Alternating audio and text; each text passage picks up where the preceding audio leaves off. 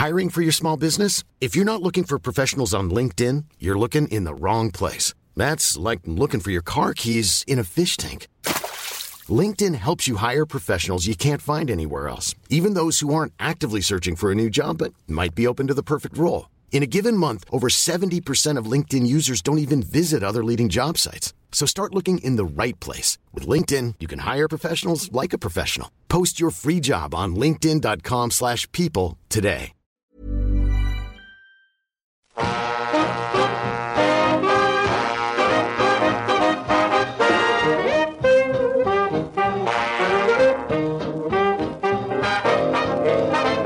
Muy buenas, amigas y amigos. Bienvenidas, bienvenidos. Una semana más al podcast Reload, programa sobre videojuegos que hacemos desde anightgames.com. Esta semana lo hacemos con Marta Trivi. ¿Qué tal? Hola, Pep. Bastante bien. Pues aquí al solecito grabando muy guay. ¿Verdad que hace buen día hoy, eh? Y encima en mi despachito es que entra, entra un sol súper agradable. Muchas mañanas, Marta. La de hoy es la del viernes 8 de octubre. No me doy cuenta de qué día hace hasta que no lo hablamos. No, no me da por mirar por la ventana hasta ahora. Claro, miro hacia abajo, hacia los operarios, y el cielo me queda, muy lejos. Pero es verdad que hace buen día hoy. No hay novedades, por cierto, sobre el tema fibra. Muy a mi pesar. Y también lo grabamos, el podcast de hoy, con Óscar Gómez. ¿Qué tal, Óscar? Hola Pep, ¿qué tal? Pues todo bien, aquí en Valladolid no hace tan bueno como en Barcelona, yo creo. Pero bueno, tampoco se está mal. La pregunta es, ¿cómo estás tú, Pep? Normal, normal, con, con mis altibajos, como siempre. Y sin tu fibra. Sin fibra, claro. Sí, sí. Y también echando un poco de menos a Víctor, por cierto, que no puede estar en el programa de hoy, eh, aunque ya habló de Nintendo Switch OLED la semana pasada, porque la pudo probar en un evento de Nintendo, supongo que hoy se la va a comprar, ¿no, Marta? No, no, no se lo he llegado a preguntar esta mañana, pero imagino que, que tendrá OLED, el Víctor, Switch OLED. Sí, él estaba totalmente convencido, vamos, que si no se lo pilla hoy porque le va mal eh, moverse del pueblo, pues se la pillará mañana. Eso es. Y en cualquier caso tampoco podía analizar Metroid porque lo empezamos a jugar ayer por la noche y se quedará para la semana que viene, a no ser que mmm, comentemos cuatro cosillas, Oscar, de la primera, en mi caso, hora y media de juego, porque esta madrugada no ha dado para mucho más. Pero pinta bien, ¿no? Sí, yo he jugado 20 minutitos, pero, pero bueno, por lo que llevo, el gameplay es bastante, es bastante gustosillo. Pero tengo ganas de llegar al parry, que es algo que no he llegado todavía y, y Ah, yo bueno, creo pues- que puede estar ahí la clave. Te falta muy, muy poquito, ¿eh? Se, se- Vale, se vale, pilla vale. pronto, para el primer jefe ya, ya lo tienes. Eh, joder, estaba pensando si merece la pena animarse o no a hablar del juego, y quizás sí, ¿eh? Porque me vienen a la cabeza, ya sabéis que yo pienso en los artworks que pongo después en la miniatura y en el vídeo de YouTube para el podcast, y del Metroid Dread hay muchos. O sea que podemos hablar varias, varias semanas del juego de, de Mercury Steam. Pero antes vamos con la actualidad. Y supongo que la de esta semana pasa necesariamente por la liadita de Twitch. Que es muy fácil caer en el morbillo y en el salseo, o como queráis llamarlo, porque cuando se habla de dinero, sobre todo del que ganan eh, algunos influencers, pues, pues es tentador. Pero vaya, más allá de lo que pueda o no ser off topic, eh, se vale hablar de lo de Twitch, aunque sea solo por lo que se filtra de los proyectos que tiene Amazon relacionados con esta plataforma y otros servicios más o menos asociados, ¿no? Quiero decir, lo de Vapor o Vapor, esto es, es noticia relevante para la industria. También lo es que se haya filtrado el código fuente de Twitch, ¿eh? Faltaría más. Pero quizá lo más de Reload es eso, lo de una tienda que le haría la competencia a Steam, que hace incluso, o se permite incluso hacer un chiste con, con el nombre, y, y que yo sigo teniendo dudas porque no, no consigo ubicarlo en el tiempo, este Vapor. Tengo dudas de si en algún momento se convirtió en Luna. ¿No sería contradictorio tener Luna y Vapor al mismo tiempo? Eh, a mí me da la sensación de que no son exactamente el mismo producto, porque, eh, bueno, todo esto lo saco de la BBC, que ha, ha hecho como una especie de especial eh, preguntando a expertos y preguntando a hackers y tal sobre el tema. Eh, y al parecer todos estos eh, proyectos estaban, o sea, eran relativamente recientes, tanto el Vapor como eh, una plataforma de chat en 3D que eh, se llama si no recuerdo mal, Vapor VR es su nombre en clave.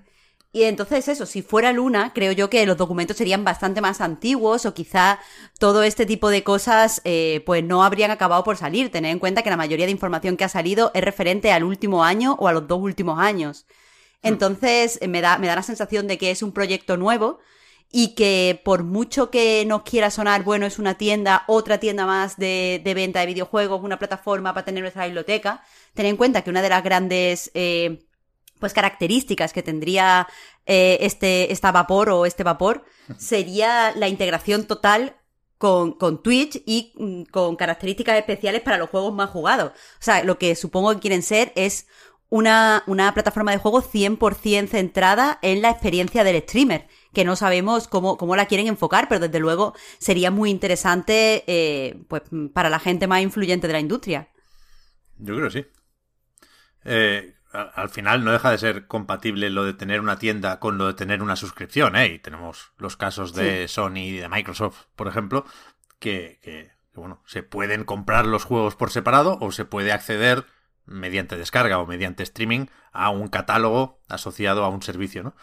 Y, supongo que Amazon se puede permitir eh, hacer un poco de todo, pero si, joder, si el mercado del PC en concreto se meneó como se meneó con la entrada de Epic Games, con su Epic Games Store, aquí imagínate, otro, otro luchador para las exclusivas, ¿no? Pero no solo otro luchador, tal y como lo veo yo, es uno que tiene eh, como, como que parte de una posición mucho más ventajosa en relación a darse a conocer. Porque tú imagínate que mm, con sus partners más importantes de repente digan, oye, es que tenéis que poner el juego directamente de nuestra plataforma, o se tiene que ver que estáis jugando en no sé qué, o tenéis que dar descuentos para comprar el juego en la plataforma. No sé si entendéis lo que, lo que os digo. Se puede promocionar de una forma de, eh, o sea, con la que otras tiendas que han salido posteriormente, como la, como la de Epic, no han podido promocionarse. No, necesitan ya el exclusivo, ¿sabéis? Ya. Sí, además ya está la, aplicación independiente de, Amazon Games, ¿no? Y aparte la de Twitch, o sea que supongo que podría suponer unificarlas de alguna manera. Y ya tendrían claro. bastante trabajo hecho con el tema de los juegos que han ido regalando, que bueno, últimamente no han sido los mejores, pero, pero bueno, ha habido bastante, bastante joyita por ahí, ¿eh? Es verdad que van, regalando cosillas con el Prime también, pero... O sea, es verdad que asusta, y antes decía lo del luchador, por, porque creo que esto es una pelea, ¿eh? Y así lo, lo planteó la Epic Games Store, como mínimo. Pero asusta el nombre de Amazon, igual que asustaba el nombre de Google. Pero al final mira cómo está Stadia, al final mira cómo está la propia Luna, a pesar de que sea un soft launch y que quizá no han apostado todavía decididamente, están en fase de pruebas o, lo que sea, pero yo creo que no, no hay garantías en este mercado. y, y las cosas no siempre se hacen bien. Ya, pero ¿sabes que me da a mí mucha confianza eh, con respecto a Amazon? Que es que eh, creo que dentro de las grandes corporaciones ajenas al videojuego que quieren introducirse en la industria, me parece que es la que tiene más paciencia, como bien ha demostrado el desarrollo de New World. Porque, eh, claro, creo que al menos, o sea, muerte a Amazon, ¿vale? Pero al menos Amazon parte de... Joder, hay que decirlo, que parece aquí que, que estamos, yo qué sé. Pero me, parece que, que, Amazon, o al menos su, división de videojuegos, como, como pasó anteriormente, o sea, voy a hablar de la división de videojuegos, pero recordemos que es que esto Amazon lo ha hecho también con su tienda cuando era una tienda de libros. Que, que si hay algo que caracteriza, creo, a Amazon es que es una, una empresa que tiene paciencia y que no le importa perder dinero mientras esté destrozando a su enemigo. Eh, cosa que es horrible, pero, pero ahí está. Y entonces, eh, hay otros, otras grandes compañías de videojuegos que no han entendido que los primeros años de desarrollo o los primeros años de, eh, pues, que se está haciendo algún tipo de producto y se está desarrollando la tecnología, hay que tirar mucho dinero, hay que hacer muchas pruebas y no todo es tan exitoso de primeras. Porque, porque eres una, una marca ajena a la industria. Y creo que Amazon siempre ha sido consciente de eso en, otra, en otros mercados ha sido consciente también de eso dentro del mercado del videojuego, con todos los retrasos de New World y con todo el dinero que han tirado y con todas las cosas que están haciendo. Entonces, yo sí que aquí veo una competición bastante, bastante seria. los retrasos de New World y, las cancelaciones de otros, de otros tres por ahí. Por supuesto. Sí, sí. pero, sí que se han venido arriba con el New World, ¿eh? O sea, incluso Jeff Bezos, que se atreva a tuitear, que se atreva, no, que se anime, en cualquier caso, a tuitear sobre el tema, yo creo que es una muestra de confianza, vaya. Y yo A creo ver, que... es que tienen. Si, si tienen que tener confianza, ahora es el momento. Por ¿no? eso, por eso, por eso, que creo que dentro de Amazon Games, y hacía falta, porque yo creo que eh, se la jugaban con este, si no llega a salir bien New World, yo creo que chapan. Con, con vapor y con todo el equipo, ¿eh? Y ahora han dicho, ¿veis cómo sí? ¿Veis cómo teníamos razón y cómo se puede hacer esto y cómo se puede sacar dinero de aquí? Así que ya veremos. Por lo demás, no hay, no hay novedades, ¿no? Sobre el hackeo. No se sabe exactamente cómo se ha producido. No creo que haya salido la parte 2 de este hackeo, porque eh, el primer torrent de 135 gigas, claro. Yo cuando el miércoles por la mañana me enteré de esto, lo primero que pensé fue, vamos a bajar para ver qué hay aquí, ¿no? Por, por, por, por curiosidad y también por la cuenta que nos trae. Y, y claro, eh, mi, mi cable Ethernet se echó a reír. ¿Cómo voy a bajarme yo sin fibra 135 gigas de, de datos? Pero, pero eso, decían que esto era la parte 1. Que, que tienen más cosas preparadas los hackers. Entonces, no, no sé si son cosas de Twitch, porque yo creo que se ha filtrado todo lo que se podía filtrar, menos las tarjetas y las contraseñas, que por suerte parece que, que están a salvo. Pero, pero no sé si se irán a por Amazon o, o qué. No sé, es, es bestia, ¿eh? O sea, cuidado con esto. O sea, Es un movidón. no sé, no sé si tiene sentido, pero eh, lo propongo. O sea, que esta parte 1 se publicó en, en 4chan de forma totalmente gratuita. Es posible que tengan información sensible y que estén negociando con la propia compañía cierto dinero. Eso hemos visto que ha pasado más veces, como, como el- con el hackeo a CD Projekt. Ya, es verdad, tendría sentido, ¿eh? Sí, sí, aunque ellos decían que eh, lo, lo que buscan aquí es dar más oportunidades en el espacio este de las plataformas de streaming, que no les gusta la hegemonía hasta cierto punto de Twitch porque consideran que su comunidad es muy tóxica y tal cual. Así que, que, veremos, veremos cómo sigue, ¿eh? pero pero no sé, no, no soy consciente todavía de las implicaciones que tiene, por ejemplo, el hecho de que esté rulando por ahí el código fuente de Twitch. Entiendo que es. Yo lo del código fuente no lo sé, pero remitiéndome de nuevo al eh, documental este que mencionaba de, de la BBC, que os lo recomiendo a los que estéis escuchando esto, se puede ver en su página web. Una de las cosas que, que decía en relación a, a otras plataformas es que creen que esta filtración puede beneficiar claramente a, a YouTube Game- Gaming, se llama, ¿no? O Gamer. YouTube gaming. se llama pues creen que lo pueden eh, beneficiar en el sentido de que ahora que se ha filtrado cuánto ganan las grandes estrellas de Twitch, YouTube y Google pueden usar esto para negociar con, con mayor conocimiento y sobre todo muchas veces no con las grandes estrellas que ganan 9 millones, 7 millones, pero sí con la gente que está como en la parte media de la tabla que pueden decir, vale, es que estáis ganando todo este poco por tantas horas de trabajo, nosotros en la plataforma podemos ajustarla para que ganáis todo esto. Cosa que Pep, a ti como, como casi millonario, te beneficia, ¿verdad? Sí, desde luego. desde Que te he visto en las filtraciones, Desde Pep. luego. Bueno, salimos por ahí, yo solo no, pero Chiclana sí aparece y, y ya lo que me faltaba, que me consideren rico, macho. Yo sin, sin poderme comprar todavía mi patinete Xiaomi. Eh, Sin internet. y sin internet, Y sin sí, fibra, soy un madre desgraciado. Top 1 de desgraciado de Twitch soy yo. Pero que...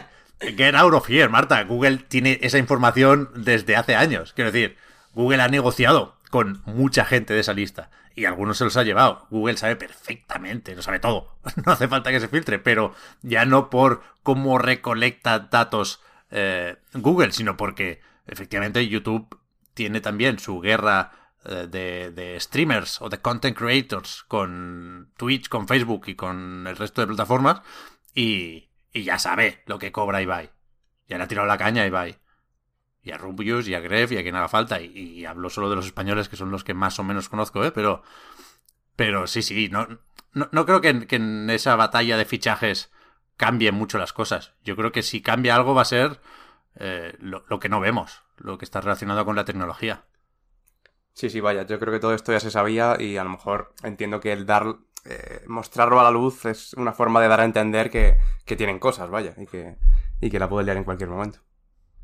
De todas formas, no sé hasta qué punto lo, eh, lo que falta por enseñar pueden llegar a ser el tema de las tarjetas de crédito y este tipo de datos, o no sé hasta qué punto Twitch puede saber 100% que eso no lo, no lo tienen los hackers. Ya, Ya. Porque, hombre, podría decirlo en el sentido de si está ya negociando con ellos. O sea, si, si Twitch ha hecho un comunicado donde dice ni las contraseñas, ni datos, o sea, ni las tarjetas, ni datos sensibles de login, refiriéndose a las contraseñas, se han filtrado, a lo mejor es que ya los hackers se han puesto en contacto con ellos. O si no, también es posible que los hackers, de nuevo refiriendo, o sea, recordando lo que pasó en CD Projekt, tengan información de los trabajadores, que eso, bueno, si se filtra, pues los pondría en una posición muy fea, porque podrían demandar a los trabajadores a, a Amazon. Sí, sí, el tema de las demandas también puede traer cola, ¿eh? Porque estaba leyendo que se venía comentando desde hace tiempo que faltaban recursos y faltaba personal en Twitch, ¿no? Que, que es una plataforma muy grande y con muchas ramas para eh, el, el número de manos que había gestionándolo, pero, pero es verdad, o sea, yo, si se filtran las tarjetas, apaga y vámonos, ¿eh? Porque esto viene de Amazon, claro. Pero bueno. Eh, mira que me, me jode esto porque yo quería empezar hablando hoy del Sakurai. De Masahiro. Que presentó el otro día el último y muy esperado personaje para Smash Bros. Ultimate. Y, y yo no sé si es casi lo de menos que ese personaje sea Sora de Kingdom Hearts, aunque por supuesto ahora hablamos de qué nos parece la, la incorporación. Pero, hostia, yo lo viví esto como, como el final de una serie, ¿eh? De una serie buena, además. Con la despedida de Sakurai. mm, Todo el, el- el directo, toda la presentación, la vi con. con un poco de melancolía. Me da pena que se acaben los anuncios de Smash Bros. Ultimate. Sobre todo porque, joder, claro, con esto se acaba Smash Bros. Ultimate, ¿eh? No habrá más contenido adicional, no habrá nuevos Fighters Pass en principio. Y, y- y estoy abriendo muchos melones aquí en muy poco tiempo, ¿eh? Pero yo no soy capaz de imaginar cómo ya no Masahiro Sakurai, que seguramente se irá a descansar, si puede hacer algo con Kid Icarus Uprising antes de jubilarse, mejor que mejor. Gracias, Masahiro. eh, Eres mi padre, eres el mejor. Pero yo no sé cómo Nintendo puede seguir con esta franquicia después de haber juntado a estos 89 personajes. Hola, Víctor. ¿Cómo? ¿Qué pasa? ¿Que está Víctor aquí? Ah, hostia, pero está muteado. Hostia. ¿Qué pacha? ¿Qué pacha? Es que, y yo, eh, hablamos de Nintendo y tiene que aparecer Víctor, de verdad, ¿eh? Es que parece, parece un fantasma. Y yo, escucha, escucha Nintendo y Lo- se mete. Los famosos ninjas de Nintendo siempre estuvieron aquí. Estaba yo haciendo cosas de la casa, con la aspiradora, limpiando, tal, tal, tal, tal. Me ha saltado la alarma, que no es una N, como se suele, no es una gran N, sino una, una gran M, porque el policía de, oficial de Nintendo es Mario. Y, y he dicho, ¿qué? Y aquí estoy. ¿Te quedas entonces, Víctor? Un ratito, un ratito. Tengo que hacer cosillas, pero quería estar un ratito. Mira qué bien. Pues cuéntanos qué te pareció. Pamear, spamear de- el terreno, ¿eh? Como los perros. Nada más. Pues, ¿qué te ¿Qué, pareció? qué te pareció el Smash, niño? Eso. horrible, horrible. Lo ¿Qué quité. dices, hombre? la mitad. Sí, sí. ¿Qué dices? No sé qué estabais hablando, vaya. Yo cuando vi, o sea, vi el, el traje mi este del Doom y tal y pensé, ole, ole, ole. Y cuando, cuando salió Mickey Mouse fue como, mira, lo apagué. Tal cual, o sea, os lo puse en el line, ¿eh? Lo quito, lo quito, Sí, lo apago, sí. lo apago. Y, lo, y el- lo apagué y me puse a jugar al Castlevania y ya está. Pero escúchame. Te escucho. te escucho. o sea, es que, es que, es que no, no, es, es, es imposible quejarse de esto. Porque si Super Smash Bros. Ultimate ya era la fiesta de los videojuegos, ahora es también la fiesta de la democracia. Quiero decir, ¿en qué momento te puedes poner de culo cuando Sakurai te recuerda que hicieron una encuesta? Algunos votamos a Wonder Blue, pero resulta que ganó Sora. Y después de mucho trabajo con las licencias y tal y cual, pues te meten a Sora, tío, lo que la gente quería. Es, nos pongamos como nos pongamos, lo que la gente quería.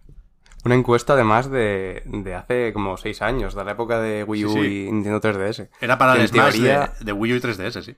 Claro, claro, exactamente. Que, que en teoría no lo habían hecho para que. No habían hecho públicos los resultados hasta que no lo han incorporado por. Para que la gente no fuera a molestar a, a las editoras, a Pero las ya, desarrolladoras. ya medio se sabía, ¿no? Bueno, no sé, en cualquier caso, no sé si querías ir por ahí, Oscar. No te quiero colgar el muerto. Pero es verdad que ganó Sora antes de que saliera Kingdom Hearts 3. Que no sé si, si cambia la percepción del personaje, pobre. No iba Ahora- exactamente por ahí, pero como si fuera. el, lo de la fiesta de la democracia, cierto, y evidentemente es más, es la hostia y tal, eh, Pero como lo que decía Oscar de que, de que, la, de que, la, de que la encuesta es- fue muy, muy antigua, como sabe Perro Sánchez, que es- para sacar los presupuestos también se tardan años y años y años, ¿no? Esto, las cosas de Palacio van despacio. Y, es un, y sí que es cierto que es un broche de oro. Quiero decir, Wonder Blue habría molado. O los que sí. 101, ¿eh? Quiero decir, si te pones. si te pones, pues. Bueno, con varios a los- trajes. A los 101. Bueno, porque cambia el arma, no, no podrían ser varios trajes. No, pero bueno, son X. Tampoco son tantas armas, ¿eh? Puede- no pasa nada. Puedes quitar la jarra de cerveza y la mayoría de la gente ni siquiera la habrá visto en el juego, ¿sabes? Y no pasará nada. Pero. Pero entiendo que si pones a Wonder Blue, pues el 70% de la gente que juega Smash mm, igual ni sabe lo que es Wonderful 101. Claro, claro. Eh, Entonces entiendo que Sora es más. eh, ya, ya, eh, obviamente, menos por Kingdom Hearts que por Disney al final, ¿no? Eh, Pero es, mm, pues evidentemente es un broche de oro eh, tradicional, ¿no? En un sentido estricto, es el broche de oro de Smash. Ahí. Ahí guay. Pero no- la cosa es que no es mi broche de oro, quiero decir, evidentemente. Entonces, Claro, claro. A mí me gustaría haberlo podido vivir y aplaudir más, ¿eh? sin duda. Yo, yo tampoco había jugado mucho a los Kingdom Hearts hasta ahora, que llevan un tiempecillo, ¿eh? celebran el 20 aniversario, y, mi experiencia con Kingdom Hearts 3 fue muy mala, vaya, me parece un juego malo, sin, sin excusas. Pero, pero yo creo que al final, partiendo de la base de que no había una forma eh, para todos de cerrar un plantel como el de Smash, la, la- posibilidad de hacer coña con Waluigi estaba ahí y de verdad me parecía tan válida como cualquier otra, porque es un papelón eh, cerrar eh, y apagar el Smash. Pero, pero esto me parece bien porque si, si, si de algo va esta franquicia de Nintendo, quizá no empezó con esta intención, pero desde luego es con la que ha terminado, es de juntar y celebrar cosas, ¿no? Cosas además de videojuegos.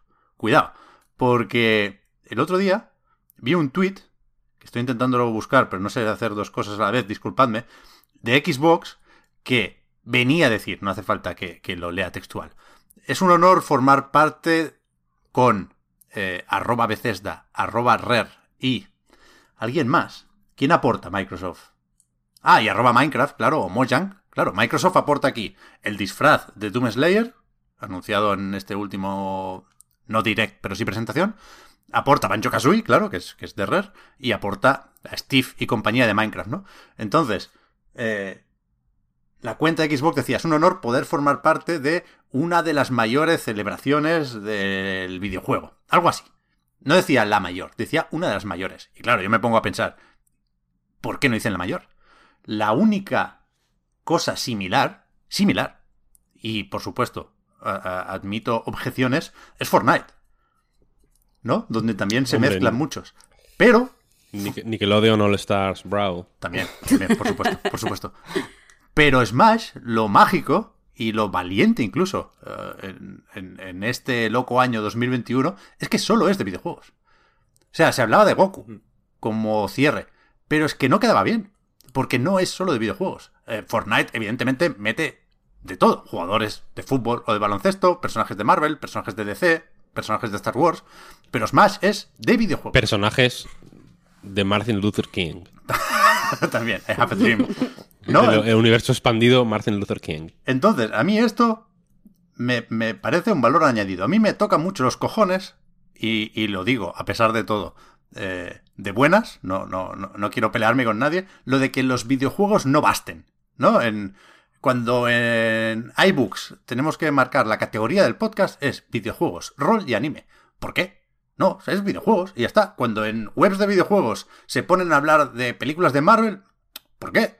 Entiendo que, que se solapa al público y que gusta a mucha gente y que trae visita. Pero ¿por qué no son suficientes los videojuegos? Y Smash nos dice, claro que son suficientes.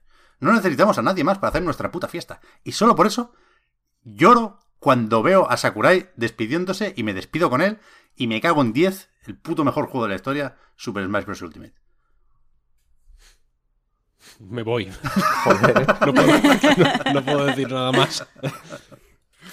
No, es que me gusta mucho. De verdad que, que- que- que- es una despedida con todas las letras y que creo que nos afecta como tal, quieras o no, pagar los 6 euretes que costará Sora cuando esté disponible, que es el 14 o el 16 de octubre. Es que ni me lo sé, porque es, lo de menos, de verdad lo digo. ¿Tú quieres que saquen una, un Sm- Smash Bros. Complete, Ultimate Edition? Con todo incluido. No, yo me voy a comprar los DLC aunque no los use. Estaba esperando hasta el último momento. Yo no tengo Fighters Pass de estos. Pero ahora, la misma, ¿eh? ahora me, me- me parece de poco gamer no tener todos los personajes del Smash. Mira, mira lo que te digo.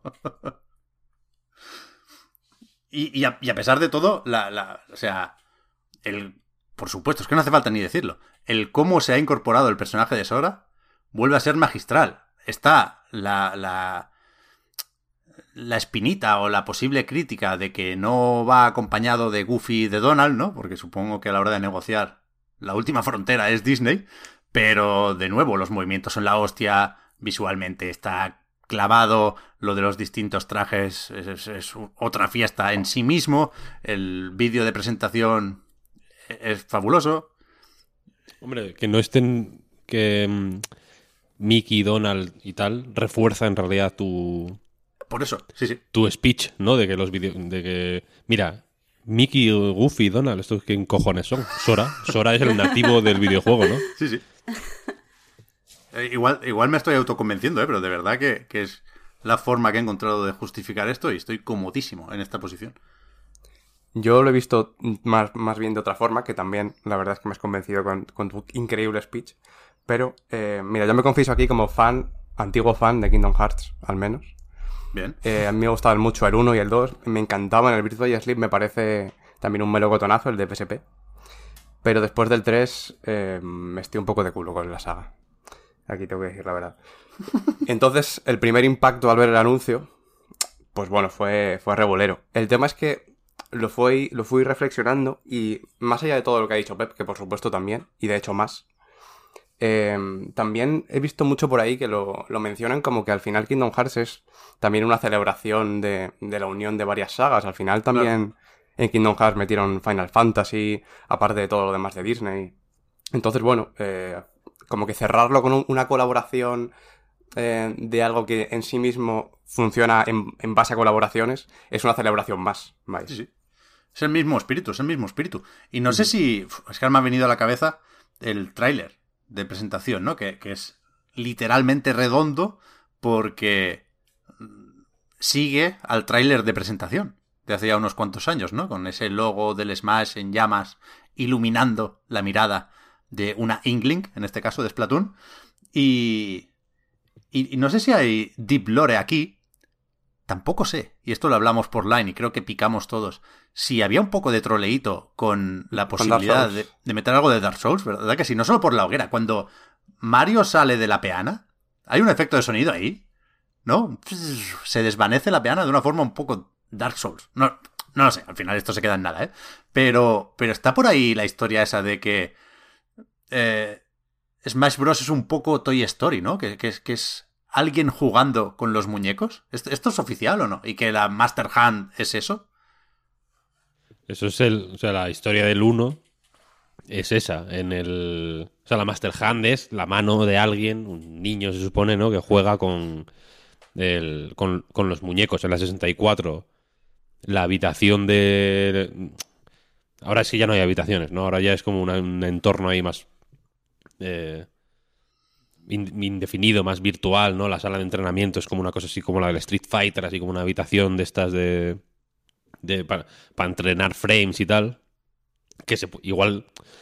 Hay que hacer más contorsiones, pero igual se puede meter también en el lore, ¿no? Pero en el de la 64 eh, era una habitación de un niño y en la intro como que salía la Master Hand sacando los muñecos de un como de un baulillo de estos así de donde guardan los peluches tal y a medida que avanzan los juegos cuando hay habitaciones se ve eh, como un crecimiento, ¿no? El niño pasa a ser un colegial y luego un universitario, ¿sabes? Como que va va acumulando también consolas de Nintendo, ¿sabes? Como que es un fan de Nintendo que tiene sus muñecos y, juega con ellos al final. Ahora, ahora todo eso ya se perdió un poco, ¿no? Se ha diluido en, en- Eso es otra cosa, claramente, vaya. Pero, de, pero desde luego el lore fue ese algún día.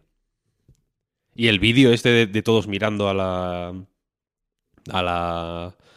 eh, al logo del Smash, vaya, es la cosa más estética que yo he visto en mi vida. Eso lo- te lo- podría ser de una peli de Ari Aster o de. o de Rob Zombie. Podía ser, podía ser el final de Lords of Salem. No sé si lo habéis visto, pero podía ser. eh, podía estar ahí metido. Ese, ese vídeo tal cual. Sí, sí. Y, y- y por eso a mí me, me- me encaja lo del ojo de la cerradura y lo de los mundos y los sueños y el, el rollo este de Kingdom Hearts. Es que me, joder, me parece muy guay, ya digo. Sí, y el trailer es increíble. Mejor serie, mejor serie. Esto es el modo, ya lo hemos dicho una vez, es el modo historia del Smash Bros. Ultimate. Y como tal es perfecto, perfecto. Ojalá un Blu-ray de, mira, la, la Definitive Edition no, Víctor, pero un Blu-ray con todas las cinemáticas Eso sí, eso y sí. todas las presentaciones a 4K. ¡Oh! ¡Oh! ¡Qué maravilla! Me emociono. De verdad os lo digo. Y no sé si lo has escuchado antes, Víctor, pero, pero ya que estás por aquí, ¿qué, ¿cómo, como enviado y emisario de Nintendo, cómo continuamos con esto? Pues no lo sé. No lo sé. O sea, es complicado, quiero decir. O sea, si, si, mm, nunca han partido de lo anterior, ¿no? O sea, siempre hay recortes por algún lado, evidentemente, porque cuanto más masivo es, pues más complicado entiendo que es hacer el siguiente. Quiero decir que el Smash Bros. de la Switch 2, mm, de nombre provisional, lo que salga en 2027, quiero decir, o 2028 cuando sea, no puede empezar con... ¿Cuántos tiene? 96 personajes esto. 89, creo. 89. No 89 puede, no puede empezar con contar. 89. ¿Cómo, cómo, Oscar? Perdón. Digo, 89 contando algunos que en realidad son uno, pero en realidad van a pares, pero bueno, que sí, son... O sea, la, 89. diapo- la diapositiva del otro día ponía 89. Claro, sí, sí, pero ponía abajo y- contando con que Vale, los vale. del Xenoblade son, son uno, tal, esos son Vale, dos vale, distintos. Sí, quiero decir, aunque fueran 80 ya me parecerían Sí, sí, una, claro. una Sí, sí, cantidad acojonante. Eh, que entiendo que el siguiente no puede empezar desde ahí. Porque...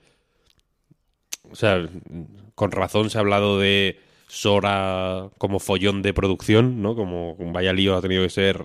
mm, porque no sale Mickey Mouse, pero sí que salen referencias a Mickey, quiero decir. O sea, que, Disney ha estado metida de por medio, entiendo, de alguna forma, de una forma u otra. Que a nivel de producción, cada Smash es más pelota que el anterior, ¿sabes? Porque aquí ya hay... está, está metido medio Japón y, me- y me- y medio Estados Unidos ya en este juego. Entonces no lo sé. O sea, a mí me molaba el rollo de este porque era como plataforma. Lo de los Fighters Pass, porque lo quieren cerrar aquí, porque te podían meter otro sin ningún problema, ¿sabes? O sea, si, el nivel está guay que lo cierren y que ya el pobre Sakurai se toma las vacaciones, pero el, el- a nivel de... Si mantienen el nivel de mm, calidad, digamos, de... de de los dos Fighters Pass que han salido, joder, mm, yo creo que nadie se puede quejar. De hecho, o sea, has dicho lo de que te los vas a comprar sin aunque no vayas a jugarlos, no supongo medio en broma o lo que sea, pero yo tengo los Fighters Pass, juego 10, 15 minutitos con cada personaje nuevo y lo dejo. O sea, y, y- porque me porque me renta. Sí, ¿sabes? sí, sí, sí. porque Me, me flipa, o sea, cuando cuando probé la la planta carnívora, por ejemplo, me- ahí me convencí. Fue como, me voy a jugar 20 minutillos, media orilla, si el personaje me intriga mucho, pero ya me renta, porque es, porque es un... Cada personaje es un juego. ¿Sabes? Me da la misma satisfacción que un juego entero de... de- de- que la mayoría de juegos enteros que juego a lo largo del año, ¿sabes? Entonces, guay. Ya solo falta que el año que viene eh, metan el tercer peinado o la tercera apariencia de Bayonetta, coincidiendo con el lanzamiento de la nueva entrega. Y entonces ya sí que no podemos marchar del todo. Pero eso tiene que pasar. Yo creo que eso Sakurai Sí, es el primero que quiere hacerlo. ¿No?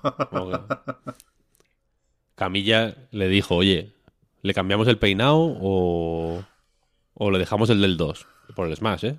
Sí.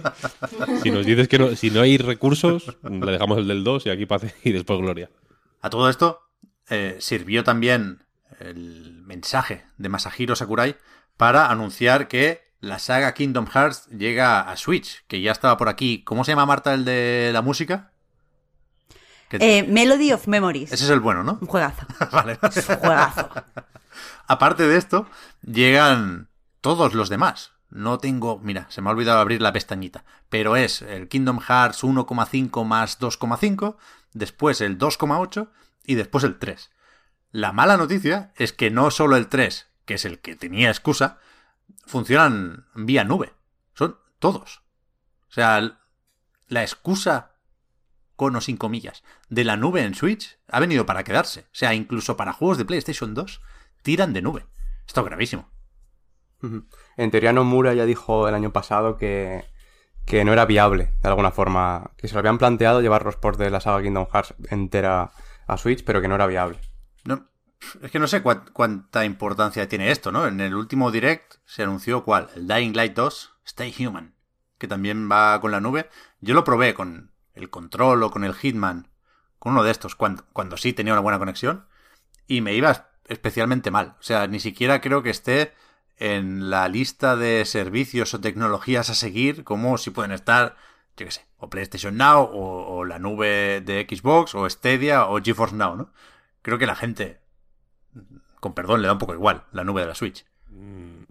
Na- nadie juega, ¿no? ¿no? no sé. O sea, no es. No hay muy. Hay tres, hay tres juegos, es claramente una cosa marginal, no. No sé. Ujú. El control estaba también por ahí, ¿no? Hmm, Sí, sí. Creo que decían que iba bastante bien, eso sí.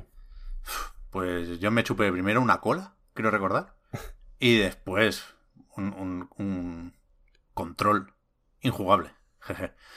Pero vaya, si alguien tiene curiosidad, pues puede probar también los, los Kingdom Hearts. Eh, bueno, todavía no, porque no tienen fecha. Lo anunciarán más adelante. Hablando de, de cosas que tras... Eso, eso es lo que gusta, ¿eh? ¿No? ¿El qué? ¿El qué? Los putos juegos en la nube y te. y no- pero mira, ya, ya te diremos cuándo. No, tú, que- tú, tú es- eh, espérame ahí. Tú espérame ahí que, que ya te le diré. Ya no, no te los sacaré. Te diré cuándo te los voy a sacar. Perfecto. Está todo el mundo muy pendiente de, de que lo digas. Desde luego. Yo, yo sigo pensando que van a saltar hasta los logros nuevos de la Epic Games Store, ¿no? Que, que aquí yo creo que aprovechan el trabajo que hicieron para pasar eh, la trilogía a PC. Bueno, trilogía. Y compañía.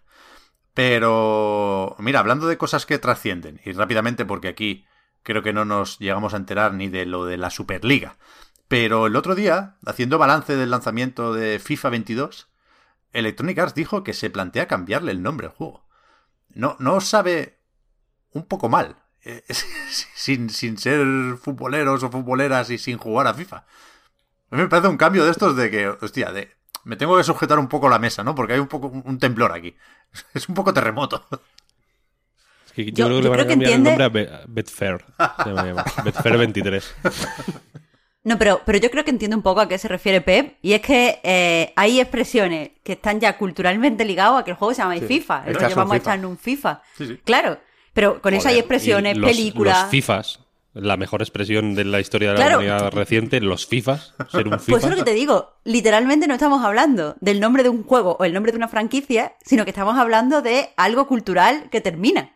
O sea, yo no he tocado un FIFA en mi puñetera viva- vida, yo no sabía ni por qué se llamaba FIFA, pero entiendo el concepto de, de los FIFAs.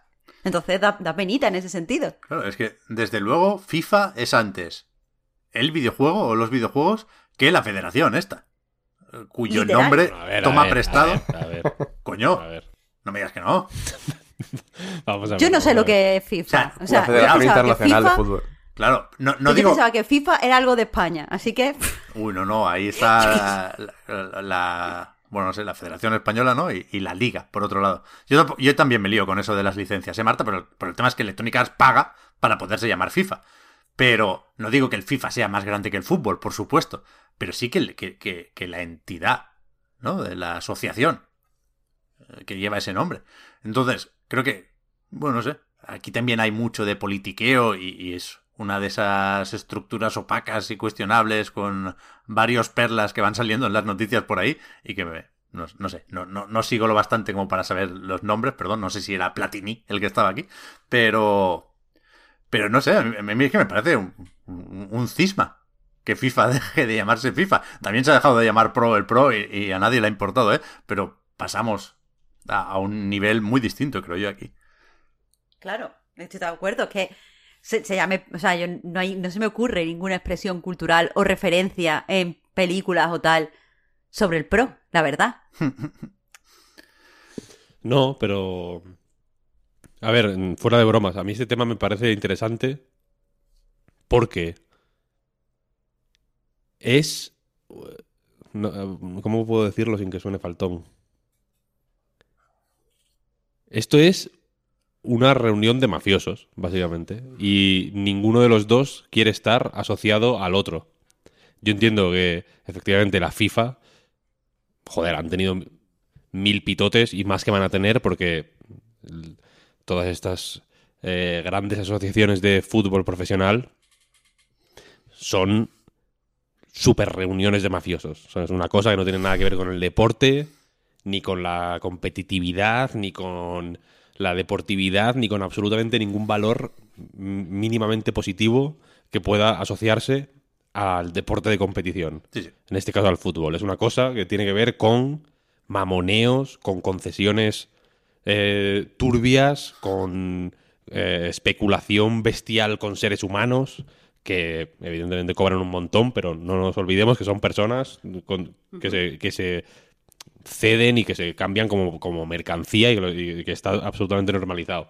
Y por otro lado, Electronic Arts tiene la que sin duda es la mayor, el mayor conglomerado de, de ludopatía infantil de la historia de la humanidad. Eh, in- infantil y, y de todas las eh, multiedad, ¿no? Pero entiendo que la parte, al final los adultos que se jodan, ¿no? Si son ludópatas, peor para ellos. Pero, pero esto es una cosa que, que, bueno, que evidentemente hay un público muy, muy, muy joven.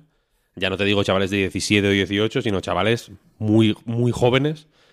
Pues bueno, que están normalizando eh, pues porque lo hace también la FIFA, quiero decir, ¿no? El, el- el tradeo extremo y que es, y creo que se puede afirmar sin, sin, sin tener la boca pequeña, vaya, es una droga puente hacia otras formas de, de, apuesta y de, y, de, juego con el dinero, ¿no?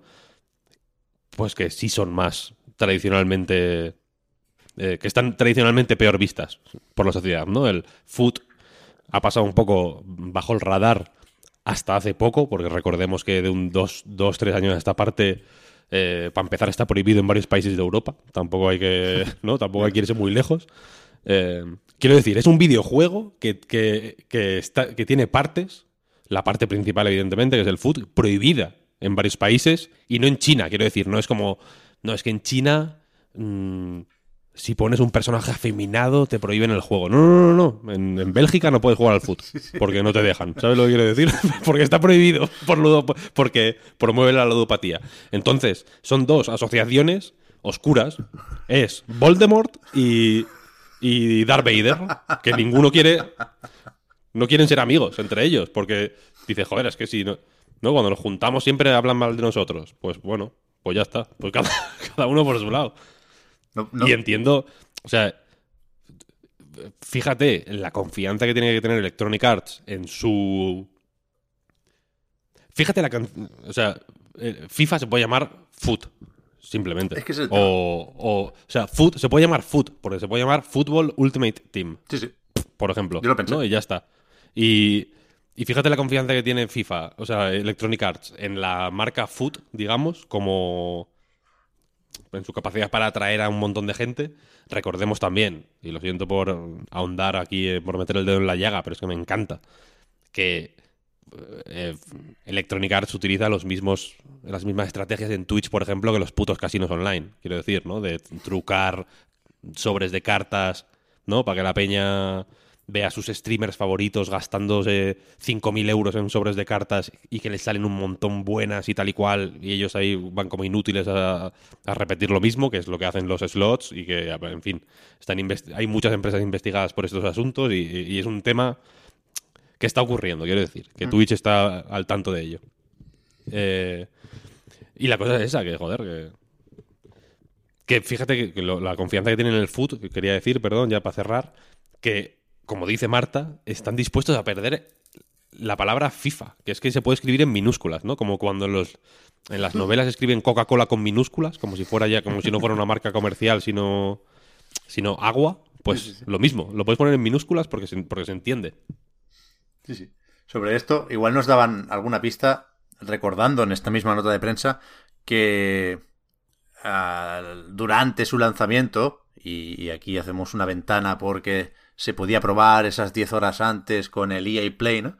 Eh, han pasado por FIFA 9,1 millones de jugadores, por FIFA 22, claro. Y de estos, 7,6 millones han creado un equipo en, Ultimate Team.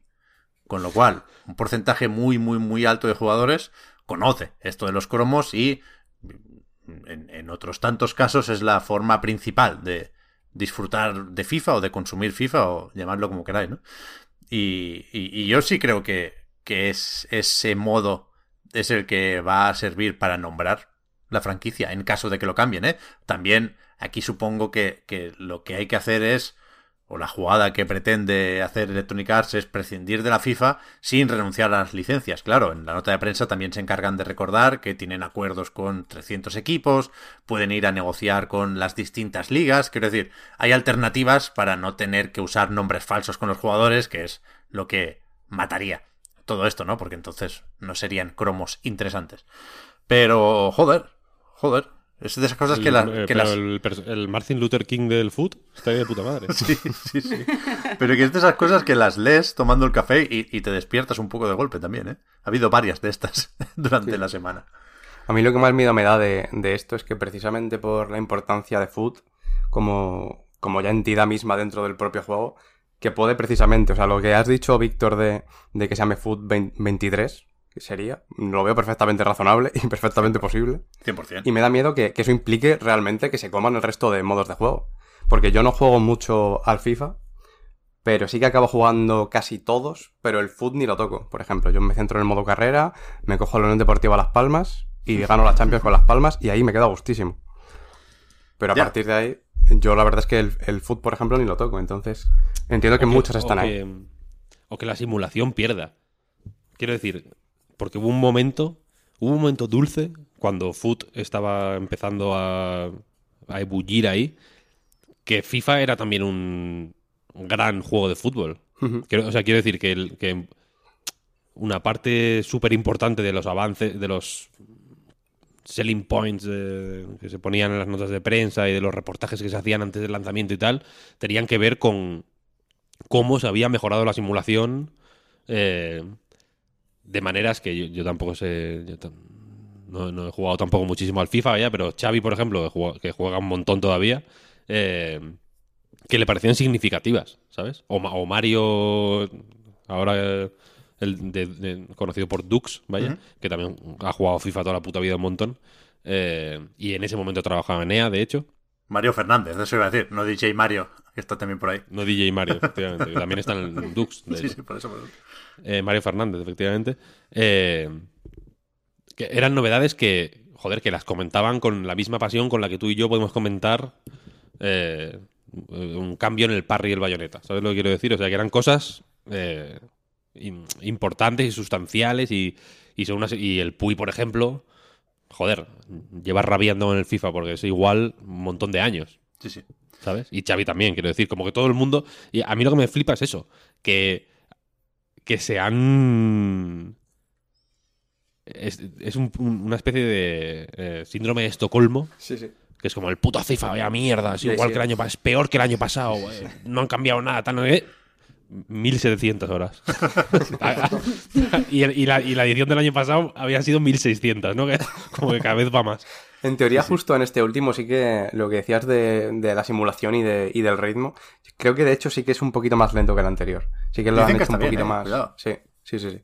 No, no, no creo que esté especialmente de culo la gente con este FIFA, por lo menos con su estado actual, porque otra de las cosas que ha traído Foot son cambios constantes y más o menos drásticos en, en el diseño de juego o en las sensaciones sobre el terreno eh, de una semana para otra, ¿eh? O sea, los ajustes son bastante bestias, los ajustes son los bandazos, son bastante bestias y, y la, la, gente se queja, claro, de esto también, ¿no? Porque hay jugadores profesionales de FIFA o de el juego de fútbol de EA Sports eh, que, que, eso, aprenden a jugar de una forma, eh, su vida profesional depende de eso, y se la cambian sin mucho sentido y sin mucho aviso. Pero bueno, es, es, es, un tema, desde luego, es un tema al que quizás tendremos que referirnos con otro nombre dentro de poco. Iba a relacionar todo esto con lo siguiente de alguna forma. Es que tengo varios caminos aquí. Uf, espérate, ya me he acordado de todo lo que tenía apuntado. Primero, que estaba todo el rato rondándome, sobrevolando la conversación, la broma de gastarse los 400 euros de Perro Sánchez en cromo del FIFA. ¿Por qué? Porque, por en principio son cultura. Eh, no quiero meterme en ese debate porque, porque nos, nos, va a salir el tiro por la culata, pero iba a decir que hoy no creo que tengamos tiempo de hacer debates porque eh, algunas de las noticias y algunos de los temas de actualidad son muy comentables, ¿no? Entonces hacemos mini debates alrededor de cada una de estas cosas. Y pensando en eso, ahora nos podemos ir a varios sitios. Podemos ir a saludar al amigo Jim Ryan, que estuvo el otro día en la Eurogamer Expo y concretamente en una charla de Games Industry Live, que es más o menos lo mismo, ¿no? Y, y hablaba de su intención de hacer llegar los juegos de PlayStation no a 10 o 20 millones de jugadores, que dice que es lo que venden los grandes hits de la compañía, sino de eh, buscar un público de cientos de millones de jugadores, ¿no? Entonces es un debate este que está más o menos sobao, ¿no? El de la accesibilidad y el de las plataformas. Es muy difícil llegar a cientos de millones de jugadores con PlayStation 5, ¿no? Entonces hay que buscar el PC, hay que buscar quizás la nube, quizás los móviles. Creo que nos vamos a aburrir un poquitín si hablamos de esto. Aunque, decía Jim Ryan, esa broma sí la voy a colar, que espera y cree que PlayStation 5 va a convertirse en la consola de Sony más grande y más exitosa, y todos decíamos, coño, más grande, ese, ese táchalo. Eso ya conseguido. A partir de aquí, a, ver, a ver qué dicen los semiconductores y a ver cuánto vende, ¿no? Pero bueno, si queréis buscar la charla de Jim Ryan, está por ahí, no, me parece especialmente interesante. Y sí, me apetece transitar un poquitín más eh, ese camino de los cambios de forma más o menos abstracta en la industria, que yo creo que están ahí. Yo creo que estoy un poco obsesionado con esta mierda, porque, por ejemplo, hoy se confirmaba la marcha de Toshihiro Nagoshi, eh, referente en Sega, no solo creador de Yakuza, creador de Monkey Ball, estuvo en Virtual Racing, eh, hizo Binary Domain. F0, F0GX. Joder, es verdad, F0 con, con esa Triforce, esa colaboración con, con Nintendo. Y Namco. Y Namco, correcto, eran tres. Y, y es eso, quizá la última mmm, cara muy, muy, muy conocida de Sega. Quiero decir, mmm, igual nos tenemos que ir un poco más para atrás para acordarnos de Yu Suzuki, Yuji Naka y compañía, aunque también a su manera siguen por aquí, ¿eh? Pero también Mizuguchi. Yo creo que es la última primera espada de Sega. Entonces, ha confirmado que se va, que el Ryo Gago Toku sigue con otros líderes y, empieza una nueva etapa que debería servir para continuar lo que empezó Yakuza Laika Dragon, es decir, la franquicia sigue y sigue como RPG por turnos y sigue con Ichiban Kasuga, pero sin Nagoshi, que no sabemos oficialmente dónde va, pero que esta marcha encaja con eh, los rumores sobre un posible fichaje por parte de Netis, ¿no? Que, que, empezaron a sonar en, en verano. Creo que decías, Marta, esta mañana que lo publicó Bloomberg en agosto, puede ser. Algo así. Uh -huh, 30 de agosto. Entonces, esto es un cambio, ¿no? Sobre todo para los cegueros, yo, yo lo, lo, veo como cambio. Me, me, marca la casilla de, hostia, mmm, vienen curvas. Y después está también, no sé, ahora hablamos más de Nagoshi, ¿eh?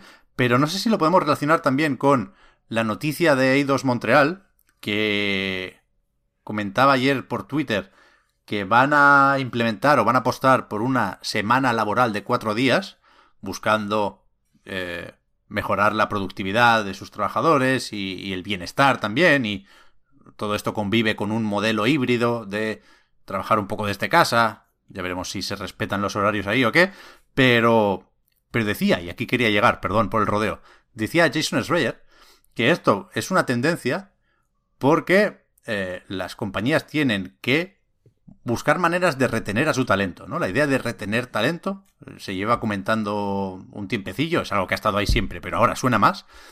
Y, esto tiene relación con, con, varias cosas, también con el dinero de Netis y con el dinero y las inversiones que provienen de China, con el dinero de los fondos de inversión, ese venture capital que viendo cómo otras industrias han ido a la baja con la pandemia y, en cambio, los videojuegos han subido, están más dispuestos a invertir. Entonces, si hay tanto dinero circulando, a lo mejor te interesa que te pille habiendo fundado un estudio nuevo, ¿no? Y por eso se está marchando mucha gente, vaya. O sea, es muy fácil creerse que, que las compañías y los estudios de videojuegos van a tener un problema reteniendo a sus mejores desarrolladores, seguramente. Entonces, yo estoy preocupado con esto. Perdonad, ya os dejo hablar, perdón por, por el rollo, pero, pero a mí e, este cambio que se huele me preocupa. No por el hecho de ser un cambio, sino por cómo se produce y hacia dónde creo que enfoca la industria. a mí también me preocupa, pero eh, quizás no en, en las mismas direcciones o por los mismos puntos que a ti. Porque, a ver, eh, como, como he dicho esta mañana en el, en el recarga, lo de la semana eh, de cuatro días, lo de pasar de trabajar 40 a 32 horas, evidentemente es eh, algo bueno, eh, que además podemos contextualizar de muchas formas, teniendo en cuenta que, eh, bueno, pues con la llegada, no solo, no solo ya con el hecho de trabajar desde casa, sino con, con el hecho de que los ordenadores y el Internet estén pues súper asentados en todos los trabajos, eso ha hecho que la, que la productividad aumente. leía el otro día en uno de los foros eh, antitrabajo de los que, en los que estoy ahora todo el día, ha hecho que la productividad aumente más de un 300%, no me acuerdo la cifra exacta, pero algo bestial antes los trabajos, y, podemos poner un ejemplo con, con, el propio nuestro, iban mucho más lento. Piensa cómo sería antes ser un periodista. O sea, tú llegabas a tu redacción, había una, una reunión para ver qué noticias eh, pues se podían tocar y tú te ibas a lo mejor a no sé dónde a hablar con no sé quién y entonces eh, volvías, ponías la información en común, ibas al día siguiente a no sé dónde a hablar con la otra fuente, entonces escribías la noticia y entonces había un fotógrafo que iba y a lo mejor publicabas eh, hablando de, estamos hablando de noticias, ¿eh? Una o dos noticias a la semana, uno o dos reportajes, eh, a lo mejor en 15 días. Eh, ahora, esto de publicar varias noticias al día, eh, por ejemplo, yo en Night hago, hago tres, cuatro al día, vosotros lo sabéis, es porque tenemos toda la información accesible en Internet, no me tengo que ir a una biblioteca a mirar en qué año se fundó tal eh, estudio, no tengo que irme a hablar con la fuente, no me tengo que ir a hablar con el otro periodista que ha sacado la información de primera mano. Entonces, ahora somos increíblemente productivos y, la gente pues, pues se está quemando. Y es normal que al ritmo en el que se están quemando los trabajadores de todas las industrias, pero especialmente los trabajadores ligados a industrias eh, pues se quiera apostar por reducir, o sea, ya que somos tan hiperproductivos, pues trabajemos media, medias horas o sea, a la semana, tiene, tiene mucho sentido. El problema que veo con esto es que la industria del videojuego tiene una serie de problemas súper específicos que creo que no arreglan el eh, limitar las horas o, los días de trabajo semanales. Creo que es una industria que tiene, eh, o sea, porque, porque, al estar todo interconectado y estar todos los equipos trabajando en pos de un mismo objetivo y que unos se retrasan a otros y tal, hay como mucha responsabilidad eh, individual, incluso en gente que cobra muy poco para tener responsabilidades individuales. Creo que los tiempos de producción son especialmente cortos. Creo que es muy difícil ajustarse, incluso aunque tengamos excelentes productores en un estudio. Creo que es difícil hacer planes a largo plazo y de ahí viene precisamente el crunch. Entonces me da miedo que este tipo de reducción de jornada sea eh, una especie de engañabobos o una especie de consuelo para que los trabajadores no se sindiquen, porque al fin y al cabo yo veía que en los últimos años había nacido un sentimiento sindical fuerte y el problema de que al final eh, esto no se traduzca en sindicatos es que a lo mejor sí se trabajan oficialmente, oficialmente sobre el papel, menos horas, pero al final eh, pues los no, no, habrá movimientos en pos de la diversidad, que es un tema que personalmente me interesa, porque creo que los sindicatos siempre iban a intentar incorporar diversidad a los estudios, pero también creo que al final pues vamos a volver, bueno, en Estados Unidos eh, no se va a volver a hablar de lo de pagar las horas extras, eh, en, en, España, en Europa, vamos a aceptar el teletrabajo, pero solo con los inconvenientes. Quiero decir, hay mucho movimiento sindical alrededor de, vale, yo teletrabajo, pero tú jefe me pagas el internet, tu jefe me paga las reparaciones del material que necesito para trabajar, eh, tu compañía me, me, yo qué sé, me proporcionas un escritorio, todo este tipo de cosas que sí te proporcionarían en una oficina. Hmm. Entonces tengo la sensación de que nos vamos a conformar con trabajar menos horas por el mismo precio y vamos a, sentirnos súper afortunados cuando en realidad eh, con los sindicatos y con la fuerza de un sindicato podríamos presionar más. Eso en relación a, las, a lo que me preocupa de, de la reducción de jornadas de trabajo. Con respecto a la marcha del Nagoshi, eh, evidentemente, pues eh, me da pena como, como fan de la saga Yakuza, pero aparte, eh, respecto a las tendencias que a ti te preocupaban, Pep, creo que lo que me llama la atención es que todos estos fondos de inversiones y todas estas grandes compañías están apostando por figuras muy notables, como grandes creadores, y me preocupa en el sentido de que los videojuegos son una obra que se hace en grandes equipos. El, propio Nagoshi lo dice muchas veces, que hay que tener como muy buena de estas de relaciones personales, que sabe manejar tu equipo. El mismo creador en otros equipos puede hacer cosas diferentes. Y entonces no sé si esto va a, crear tendencia, o sea, va, va, a formar una tendencia de que valoremos el videojuego y los liguemos solamente a un creador o a dos creadores o a, o a un artista en concreto. Y de nuevo los estudios sean invisibilizados. O sea, los estudios no me refiero al nombre del estudio, sino al grueso de gente que al final está haciendo gran cantidad de trabajo. Porque sí, Netis ahora tiene mucho dinero. Se lleva tanto a, Nagoshi como a Daisuke Sato, al otro productor que se han llevado. Eh, pero Yakuza es una obra colectiva de mucha gente, de, cientos de personas, si no me equivoco. Eh, y, creo que eh, este tipo de fichajes hacen que perdamos la conciencia de que eso es lo que está pasando. Y ya también dejo de monologuear, lo siento. Me gusta, me gusta. Eh, yo estoy un poco contigo con la semana de cuatro horas. Creo que cuando... Igual estoy confianza, ¿eh? Pero cuando se... Bueno, iba a decir facilidad. La semana de cuatro horas lleva muchísimos años como sonando por ahí. Primero como utopía, un poco de zumbaos. y ahora ya como una cosa que, se, que está ocurriendo, vaya, que se está implementando en muchos sitios, cada vez más, es una cosa que en el, en el Congreso en España suena. Se habla de Errejón, tiene la semana de cuatro días en la boca todo el día, por ejemplo. No es, una, no es un tema que nos suene raro, ¿no? Pero siempre ha venido como de peña del mundo de la... Siempre ha venido de, de, patrones, quiero decir, ¿sabes? O sea, normalmente se ha propuesto no desde abajo, o sea, quiero decir, no ha sido, no ha sido los sindicatos o, trabajadores o tal, los que han propuesto de primeras la jornada de cuatro horas, o sea, la jornada de cuatro horas, la, em, la semana, de cuatro, días, eso es, sino que ha sido de arriba abajo. Entonces yo desconfío un poco porque efectivamente le veo, lo veo trampeable fácilmente.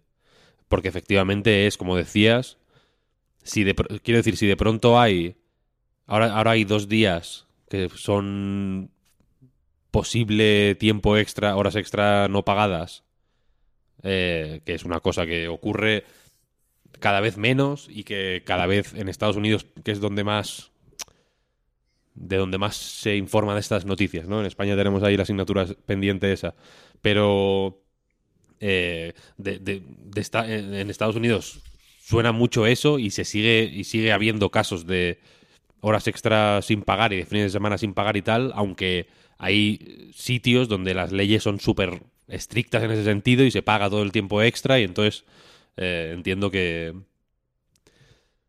que no tendría por qué ser que hay que hay una de cal y una de arena quiero decir no pero poner un día más de de descanso digamos es una forma de mm, tener más horas no pagadas eh, extra, quiero decir, al final. Eh, especialmente. Uy, perdona, Víctor. No, di, di, di. Iba a decir especialmente porque, eh, o sea, debido a que una de las, creo, consecuencia o efecto secundario del teletrabajo es que muchas personas eh, pues no, no, separan correctamente el horario de oficina del horario laboral y al fin y al cabo eh, eso junto con los efectos de las redes sociales de bueno es que solo me han, solo tengo que contestar un WhatsApp bueno me voy a meter es que me han puesto un mensaje en el yo qué sé lo que utilice la compañía para, para comunicarse me han dejado un mensaje ahí, voy a mirar. Bueno, es que tengo que contestar este email porque así ya lo tengo listo para el lunes. Al final es que nos tienen todo el día eh, con la cabeza pensando en el trabajo. Y, y, y eso puede sonar a, bueno, eso te lo estás imaginando tú, pero Y, y perdona, Víctor, si te molesta, pero yo solo veo en título, fines de semana contestas email porque a mí me llega la copia y lo veo. Entonces, al final estás Sí, todo el día sí, sí. trabajando, tío. Y, y creo que si mm, trabajáramos nosotros, por ejemplo, en una oficina, que me encanta el teletrabajo, ¿vale? No me gustaría, a priori, trabajar todas mis horas de trabajo en una oficina. Pero creo que si trabajáramos en una oficina, entenderíamos que el email, el email del trabajo se mira a las horas de la oficina y yo no tengo por qué tener el email del trabajo en mi móvil, porque yo también lo tengo en mi móvil. Y, y, y de verdad eso, eso no... Eso no se arregla. Eh, creo, creo que tenemos eh, en, eh, en todos los trabajos en general, pero sobre todo en, en los trabajos relacionados con, con la tecnología y el desarrollo de videojuegos, lo tienen ellos en particular, el problema de, de la no desconexión que nos está quemando y que eh, no, no se soluciona, no se soluciona con esto. Yo, yo veo a mis amigos, eh, a mi pareja que trabaja también desarrollando videojuegos, que está todo el rato recibiendo tickets todo el tiempo, porque claro, como se trabaja desde casa, pues los horarios son más flexibles, pues todo el día recibiendo tickets, todo el día eh, mm, con avisos de no sé qué, con alguien ha hecho una bill y estos son los resultados, y es que de verdad, eh, no sé si, si este es el camino que debemos y queremos tomar. Sí, total, total. Y sobre lo otro, el otro tema, eh, el tema Nagoshi, eh, yo fíjate que veo una... ¿Cómo decirlo? Creo que lo de Nagoshi se ve como una especie de traición o como una especie de pérdida eh, irreparable cuando Nagoshi... No sé, no sé hasta qué punto... Ah, sí, O desde pesetero, cuándo- pesetero. Sí, gusano, evidentemente. Ahora, Pero que aquí todos trabajamos por dinero, ¿eh? Claro, aquí claro, no, no, no, no podemos estar criticando a personas. Pep no, porque Pep es rico. Pero Víctor, tú y yo no podemos criticar a una persona por, porque quiera sacarle el máximo partido a su hora de trabajo. Pep no entiende eso. la cosa es que eh, Pep, claro, Pep va, con- va en patinete por la vida. Que no tengo todavía. O sea, puedes permitirte el en lujo. chancla porque es como el Zuckerberg. Fíjate, fíjate cómo de rico es que puede permitirse el lujo de fantasear con un patinete. Quiero decir, no es una cosa de primera necesidad. ¿Entiendes la, la fantasía de rico total?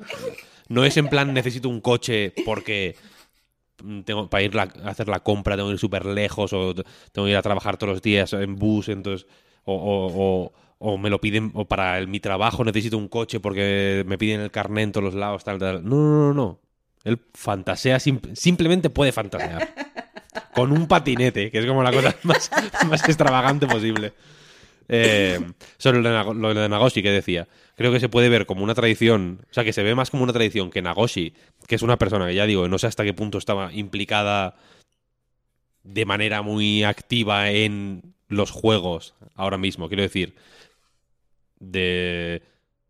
O sea, en la escala.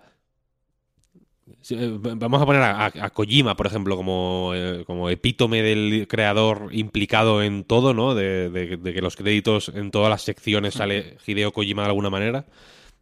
Nagoshi yo no sé hasta qué punto estaba ahí, ¿eh? quiero, quiero decir, es...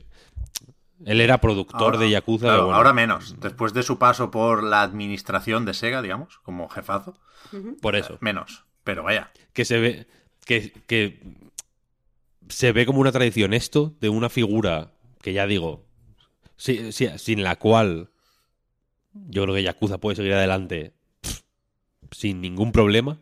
Y sin embargo lo de Herman Hulz por ejemplo en ningún momento se, se, se- dijo en plan Dios mío cam- cambio de paradigma no Mm, gran pérdida. Herman Hulz ahora es un es un trajeado quiero decir Sí, es un papeles. Él lo que hace es mover papeles, ¿sabes? Y, y firman contratos y, ya- y hacer llamadas. Es, es el tipo de persona, hablando de teletrabajar y tal, que no sé si leísteis en The Atlantic, había un artículo sobre el teletrabajo y tal y cual.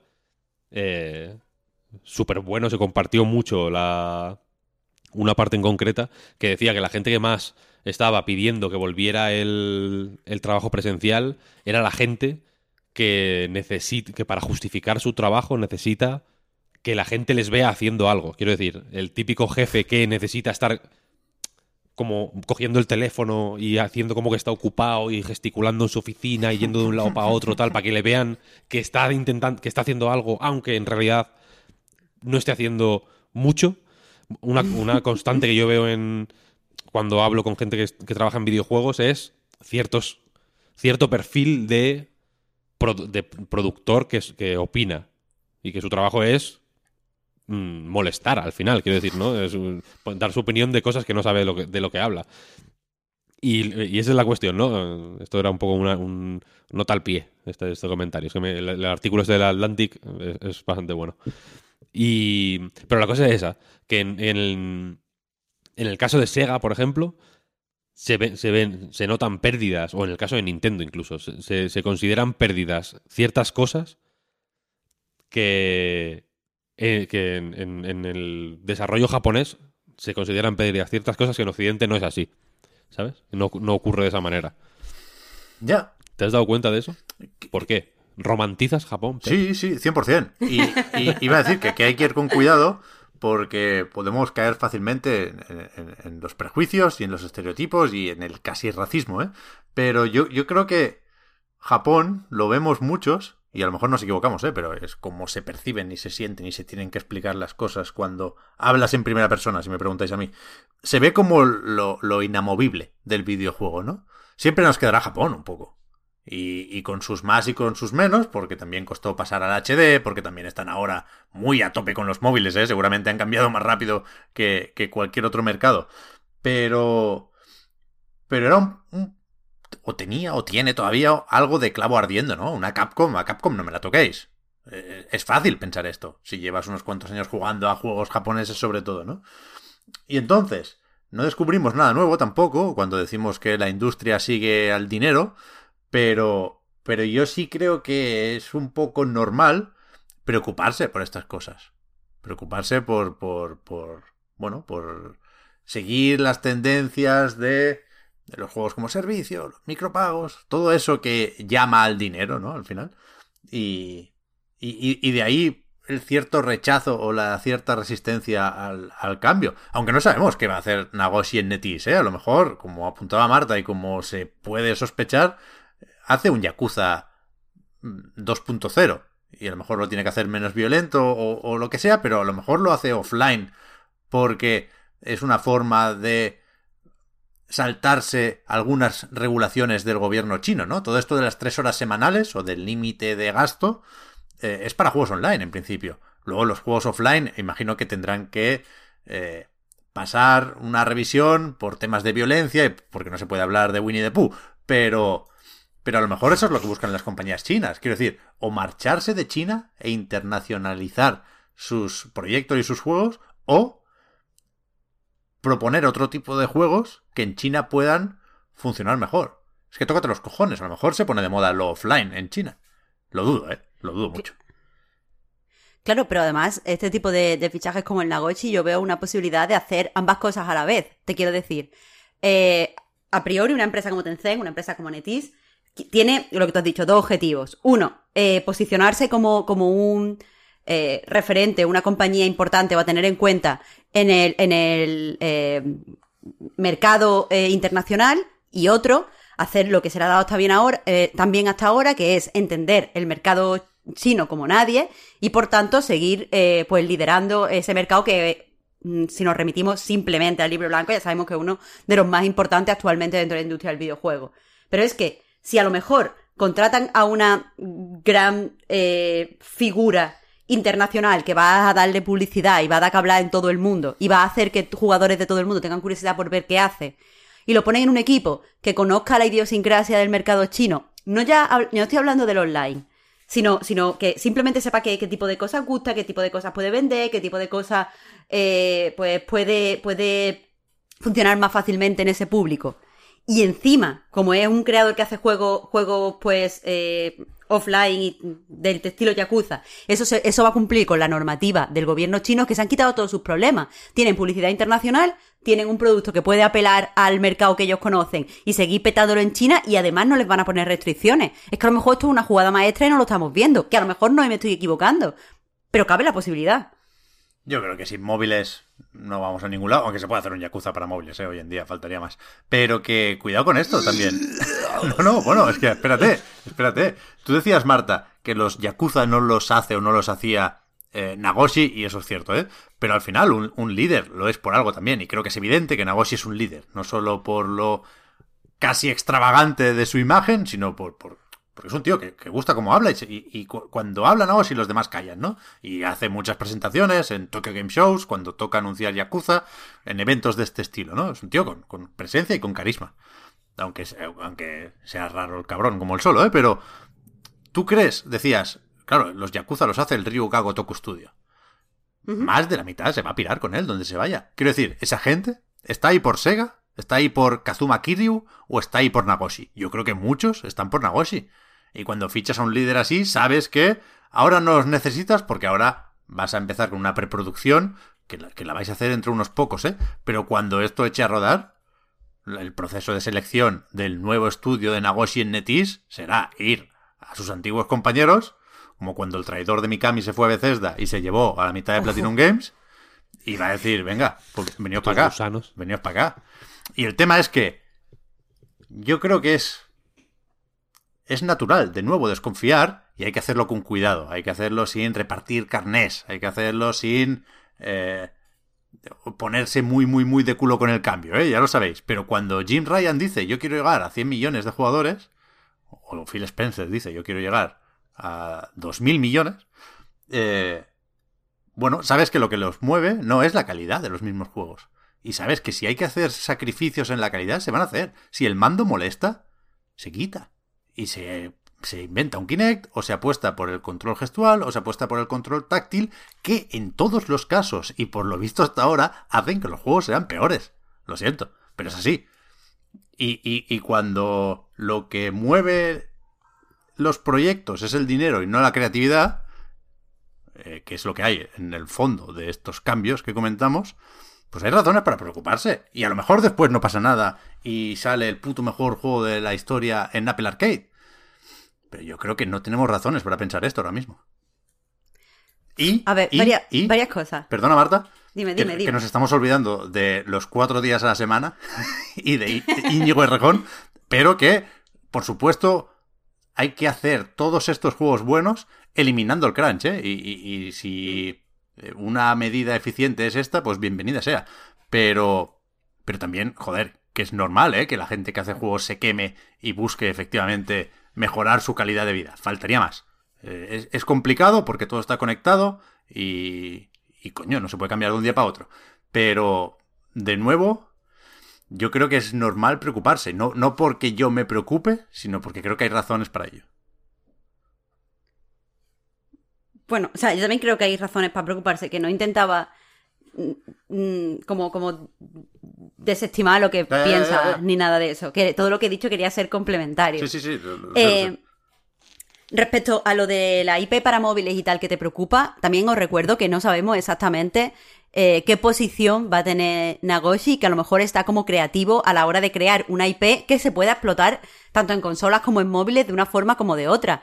Quiero decir, no tiene por qué estar haciendo un Yakuza para móviles, puede estar haciendo un pseudo Yakuza que tenga algún tipo de eh, juego complementario o spin-off o lo que sea que sea que se juegue en móviles. Es que, o sea, si hay algo que, tiene Netis es dinero a expuertas. Es que no sabemos qué tipo de proyecto, ni qué tipo de tamaño, ni qué tipo de equipo va a tener Nagoshi. Por otro lado, estoy también de acuerdo con que eh, sí, es importante la figura de líder, es mucho más importante de lo que creemos. Eh, pero eh, eh, lo- o sea, eh, y evidentemente cuando, cuando, pero lo, que quería decir antes con mis preocupaciones, a ver si ahora lo expreso mejor, es que muchas veces relacionamos eh, la calidad artística o la originalidad o la creatividad o como queramos llamarlo de un juego a un creador específico, que a lo mejor es el líder del proyecto, pero no sabemos si su papel de líder pasa por ser extremadamente creativo o pasa por ser co- cosas súper valiosas, como la que ha estado diciendo Pep, como ser carismático, como saber ver lo bueno en cada persona de su equipo y saber eh, dónde tiene que apuntar o qué oportunidades tiene que darle. No sabemos si lo que hace bien es eh, identificar a las mejores personas para cada proyecto, no sabemos si lo que hace bien es expresar su opinión de forma correcta, porque yo he trabajado en muchos equipos y me he encontrado con gente que va a su puto avío, gente que no, no diferencia entre las diferentes personas que tienen su equipo y no sabe qué persona es mejor para una cosa que para otra. Eh, he estado con personas que, yo qué sé, que muchas veces, pues se cree que todo el mundo tiene que saber hacer de todo, no entiende, no entiende las diferencias que se puedan establecer en un equipo. Y a lo mejor ese es su punto débil, o sea, ese es su punto fuerte, y por eso a lo mejor mucha gente se va con él, O a lo mejor su punto fuerte es que es extremadamente creativo y la gente no se va tanto con él. Es que lo que te quiero decir es que no, no podemos saber, y en ese sentido el que creo que es un error, identificar el éxito de la saga Yakuza, por ejemplo, eh, solo con una persona. La saga Yakuza o cualquier otra saga. Porque, porque mm, em- em, no creo que exista un creador completo que sea absolutamente carismático, eh, muy bueno a la hora de, de comunicar lo que quiera a su equipo, muy bueno identificando los puntos fuertes de sus trabajadores, muy bueno sacando lo mejor de cada persona claro. y además sea extremadamente creativo. Cuidado, que por eso siempre se van los directores creativos de la mano del productor ejecutivo, ¿eh? Ahí está, ahí Mínimo está, dos. eso es exactamente lo que quería dos. decir. Está claro. Está claro. Literalmente eso, que lo preocupante es precisamente cuando, cuando se va tanta, tanta, el grueso de todo lo que tiene que hacer un juego bueno. Y por eso muchas veces me opongo, por ejemplo, a eh, que es todo lo, lo bueno de los juegos de Kojima sea porque es Kojima, cuando estoy segura de que a lo mejor Kojima, o sea, esto, prejuicios totales, por favor que nadie se ofenda, pero yo creo que tiene que ser un poco egocéntrico a lo mejor, Ah, muy, muy creativo, pero a lo mejor no tan bueno trabajando en equipo. Cosa que también pienso del Sueri, que no, no lo digo solo por echar mierda a Kojima. Yo creo que Sueri es muy creativo, pero no comunica exactamente bien lo que quiere. O sea, quiero decir que, que en- en- entiendo tus preocupaciones, simplemente muchas veces me extraña la, la, la- o sea, me, me preocupa que lo estemos todo el tiempo expresando así, porque creo que al final los trabajadores anónimos son los que más sufren Joder. de este tipo de, de expresar lo que, lo que queremos decir. 100%, ¿eh? Y yo tampoco estaba personalizando esas preocupaciones. a- a- al contrario. De hecho, Jason Schreier va por otro lado y habla de atrition, de desgaste. Esto lo aprendí, la traducción, porque era un modo de juego en Titanfall. Eh, que, que- que entiendo que afecta sobre todo pues a eso, programadores, animadores y grafistas anónimos que dicen, yo es que con lo que sé hacer, eh, con mi currículum, puedo ganar más dinero y estar más tranquilo en otro sitio. Y, que, Sí. y, y creo que hemos tenido poco en cuenta esto cuando le restábamos importancia al crunch. Cuando decíamos, no, es que hay crunch en todos los sitios. Bueno, espérate. Primero, que seguramente no igual que en Rockstar o que en los casos más extremos de la industria. Y segundo, que quizá estamos infravalorando lo que tiene el dedicarse a los videojuegos de amor al arte.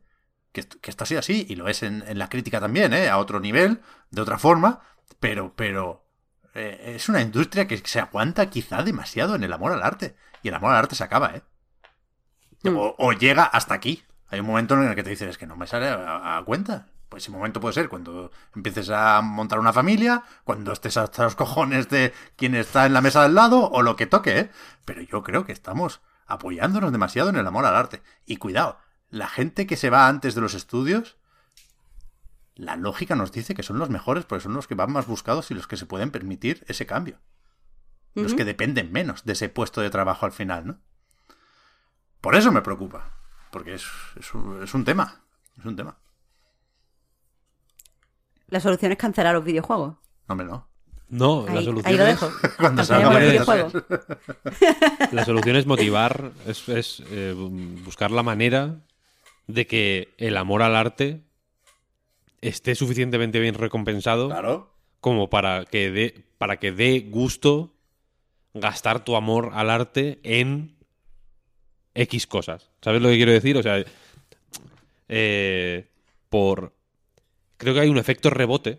Ha habido un efecto rebote. esto es, eh, voy, a pensar- pensármelo bien para no deci- decirlo peor de la cuenta. Con todo lo que se ha generado alrededor del crunch, en, voy a hablar de videojuegos específicamente, no de, no de otro no de otras industrias. Vamos a hablar de los videojuegos específicamente porque es donde quizá el amor al arte esté más presente, vaya. Pero ha habido un efecto rebote en el que. O sea, por el que casi da la sensación de que el amor al arte es un. es. resta más que suma, ¿no? O, es una debilidad que te nubla y que te. eh, que te nubla el juicio y que te, y que te lleva a hacer cosas que no solo son malas para ti, porque te quemas, porque te mangonean, ¿no? Porque te. porque colaboras incluso con eh, una manera de diseñar el puesto de trabajo, de pensar la idea misma del trabajo que es perniciosa eh, en general, sino que también te convierte en un traidor, de alguna forma, en un enemigo, porque eres un mal compañero y eres. y lo que tú haces mal hace mal a los demás, etcétera, etcétera, ¿no? Que me parece una forma muy elocuente y muy directa de, de, pues de plantear el asunto, pero, pero que, con la que yo he tenido siempre un conflicto porque a mí el amor al arte no me parece malo, quiero decir. O sea, me parece de hecho Bueno. bueno. A ver, yo igual no me he explicado bien, ¿eh? Y, y me parece una corrección o una aclaración que hay que hacer. Yo hablo de amor al arte siempre como falca, es decir, el amor al arte es lo que hace que llegues a donde no llegarías sin eso. ¿Sabes? El amor al arte se usa para hablar de trabajar sin pagar en la mayoría de los casos, ¿no? O para ya digo, hostia, es que estoy muy quemado, es que trabajo muchas horas, es que no veo a la familia, pero me gusta tanto esto que acepto eh, las condiciones, ¿no? En este caso, a mí se me ocurre hablar de amor al arte versus pasión. Pasión tiene que haber, evidentemente, sin pasión no se van a hacer buenos juegos. Pero la pasión Vale, pero- sale en un entorno de trabajo eh, más o menos deseable. A, a mi Pero modo mira, de ver. yo, ¿eh? prefiero, yo prefiero hablar de amor al arte que de pasión. ¿En serio? fíjate. Porque, sí, porque la pasión Hmm. me parece irracional. Y me parece. Eso sí me parece una debilidad. Me parece una cosa que te. que te. que, que es en- la pasión es caliente. Siempre, ¿no? No hay pasión fría. Vamos a hablar del termómetro, de hotness. La pasión nunca es fría. Y el, pero, pero el amor sí puedes pensar con la cabeza fría. El amor es. El, amor es cozy. ¿Sabes? El amor es. El amor te abraza. La pasión, no. La pasión es romperse la camisa. Entonces, prefiero hablar de amor al arte. y por eso digo, hay que crear entornos donde el amor al arte viva bien y viva cómodo, porque tienes que tener amor al arte. o sea, tienes que dedicarte a tu arte de manera amorosa y con amor. Y tienes que dedicarle el mismo amor que dedicarías a unas lentejas para tu familia a lo que haces, sea eso lo que sea. Quiero decir, no, no de forma pasional y, y- y loca. Eso, esto entiendo que es un cambio de paradigma, ¿no? Entiendo que es muy, muy eh, loco. Lo que no tienes que hacer y, co- y como es amor al arte, lo que, no, puedes permitir es que nadie, ya sea tu compañero de la mesa de al lado o tu jefe que te pide que arrimes el hombro y que vayas y que te quedes una horita más, o que vayas el sábado, lo que no puedes permitir es que nadie ponga en peligro ese amor a ese arte.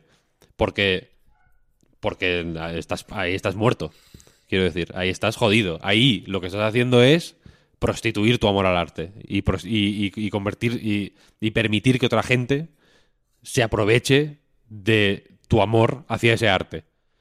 Que puede ser programar o, hacer películas, o puede ser, yo qué sé, dedicarte al vestuario en una en Acacias 38. ¿Sabes lo que quiero decir? O puede Mira- ser mira. o puede ser escribir, ¿sabes? Yo tengo amor al arte de escribir. O sea, yo no escribo porque por ganar dinero. Me gusta ganar dinero escribiendo, evidentemente. Probablemente si no ganara dinero escribiendo no lo haría, pero sería una cosa que me resultaría terriblemente dolorosa. No sería una cosa que, que yo digo, ah, me- ofrecen un puesto en, en Balai. Siempre pongo el ejemplo de Balai porque lo siento, pero las lavadoras y tal me parece un- una cosa que no- a mí no, me- no tengo amor por el arte de la lavadora o del, o del lavavajillas. Lo siento, habrá gente que sí. Y que lo cuiden ese amor. Pero si me ofrecen un puesto de comercial de Balai, por ejemplo, y me pagan mejor que, que lo que hago ahora, joder, probablemente no, la- no lo cogería. Porque, me- porque tengo amor a lo que hago. Y me, y, y- y- y me preocupa mucho el, el- en, nuestro caso, que es un caso absolutamente anecdótico, lo sé, y que no. y es- que exista o deje de existir es una motita de polvo en la, en la gran playa que es el- nuestro mundo. Quiero decir, nadie lo va a echar en falta y nadie lo va a. No, no va a generar. No es como que Electronic Arts deje de llamar FIFA al FIFA. Quiero decir, nadie, nadie se va a despertar más si de, pronto desaparecemos. Pero lo que quiero decir es que a mí me preocupa mucho el- la idea, o sea, la idea no, el hecho de que A Night en concreto sea un buen lugar donde podamos dedicar amor a nuestro arte. Que puede ser un arte, ya digo, inútil, un arte irrelevante, un arte tonto. Pero es un arte en- al que yo. Un arte.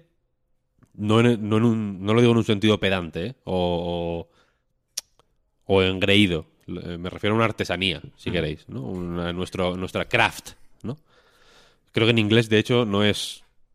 mm, o sea, la expresión equivalente a amor al arte es. No se usa art, sino craft, ¿no? En la, en la expresión inglesa. vaya. ¿Sí? Me refiero a art, sí, a arte en, un mo- en una cosa manual, ¿no? De, de, haz- de- de hacer algo, lo- lo- de lo que hacemos nosotros. Me es una cosa que yo llevo haciendo mucho tiempo, desde mu- antes de eh, trabajar en A Night, desde que era adolescente, y, que, es un amor adolescente para mí todavía, quiero decir. Es yo lo vivo de una forma eh, como, si fuera, como si realmente fuera lo, el amor de mi vida, quiero decir. Es el amor de mi vida al final, ¿no? El, el escribir. Y, y quiero generar un entorno donde, ya digo, ese amor esté seguro y se pueda desarrollar en libertad. Me gustaría también, y por eso digo que, y por eso me gustaría que, que en, todos los sitios todo el mundo pudiera desarrollar, pudiera pens- pensar cuál es el amor de su vida y pudiera llevarlo a cabo de una manera segura y, y, joder, y con unas condiciones razonablemente buenas, sea ese amor programar, ya digo, o eh, hacer rigs para los modelos 3D o mm, hacer texturas para piedras o lo que coño sea. Eso ya me da igual, quiero decir, ¿sabes? O producir, quiero decir, o ser, o ser productor, ¿no? O, eh, organizar todo para que un proyecto complejo salga adelante. Guay, lo que sea, pero que, que- que lo que se haga por amor a ese arte eh, sea, salga bien, ¿sabes? Y por eso no me gusta que se hable mal de la expresión amor al arte, coño, porque hay que tener amor al arte. ¿Qué, qué somos sin Yo- amor al arte? Somos, somos piedras, somos, mm, somos plantas. Mira, Víctor, no me voy a extender en esto porque la gente mm, después me jatea y yo lo- y, y, y- y no tengo ganas. Pero sí que te voy a decir que me parece ultra triste, que yo pensaba que tú eras más radical que yo, que todo lo veas en estos términos ultracapitalistas. Porque, eh, bueno, primero, eso de amor al arte, el problema que le veo es que nos hace personas planas. Quiero decir, el amor, o sea, yo adoro escribir, es lo que más me gusta hacer. Yo, yo también podría llegar a decir el amor de mi vida. Pero es que si no tuviéramos que si no tuviéramos que dedicar tanto tiempo a una sola cosa, quizá, quizá podríamos ser mejores personas y más completas y hacer varias cosas, porque a lo mejor no me gusta, por poner un ejemplo, tocar el saxofón porque nunca en mi vida me he acercado a un saxofón. A lo mejor tocar el saxofón es el amor de mi vida. No lo sé porque es algo que nunca podría monetizar y no empecé a hacer de niña. O a lo mejor el amor de mi vida es aprender coreano. No lo sé porque nunca he aprendido coreano. No sé ni cómo funciona el idioma en sí. Entonces, por un lado tengo esa espinita. Pero por otro, eh, es que, es que, mm, que nos guste hacer algo no significa que nos tenga que gustar. O sea, no significa que tengamos que, que mercantilizarlo y no significa que tengamos que nos guste hacerlo durante ocho horas para otra persona. Porque honestamente, por mucho que me guste escribir, si yo no necesitara trabajar para vivir, yo no iba a escribir para vosotros. O sea, os aprecio mucho. Pero es que no iba, a, ca- no iba a escribir para vosotros, no me iba a levantar a las 7 de la mañana para poner noticias, que se os levantéis vosotros. Si, si, si yo no, no necesitara dinero para vivir, a lo mejor no escribiría de, de- de cosas que a veces no me apetece escribir, lo tengo que hacer porque hay que llenar un hueco.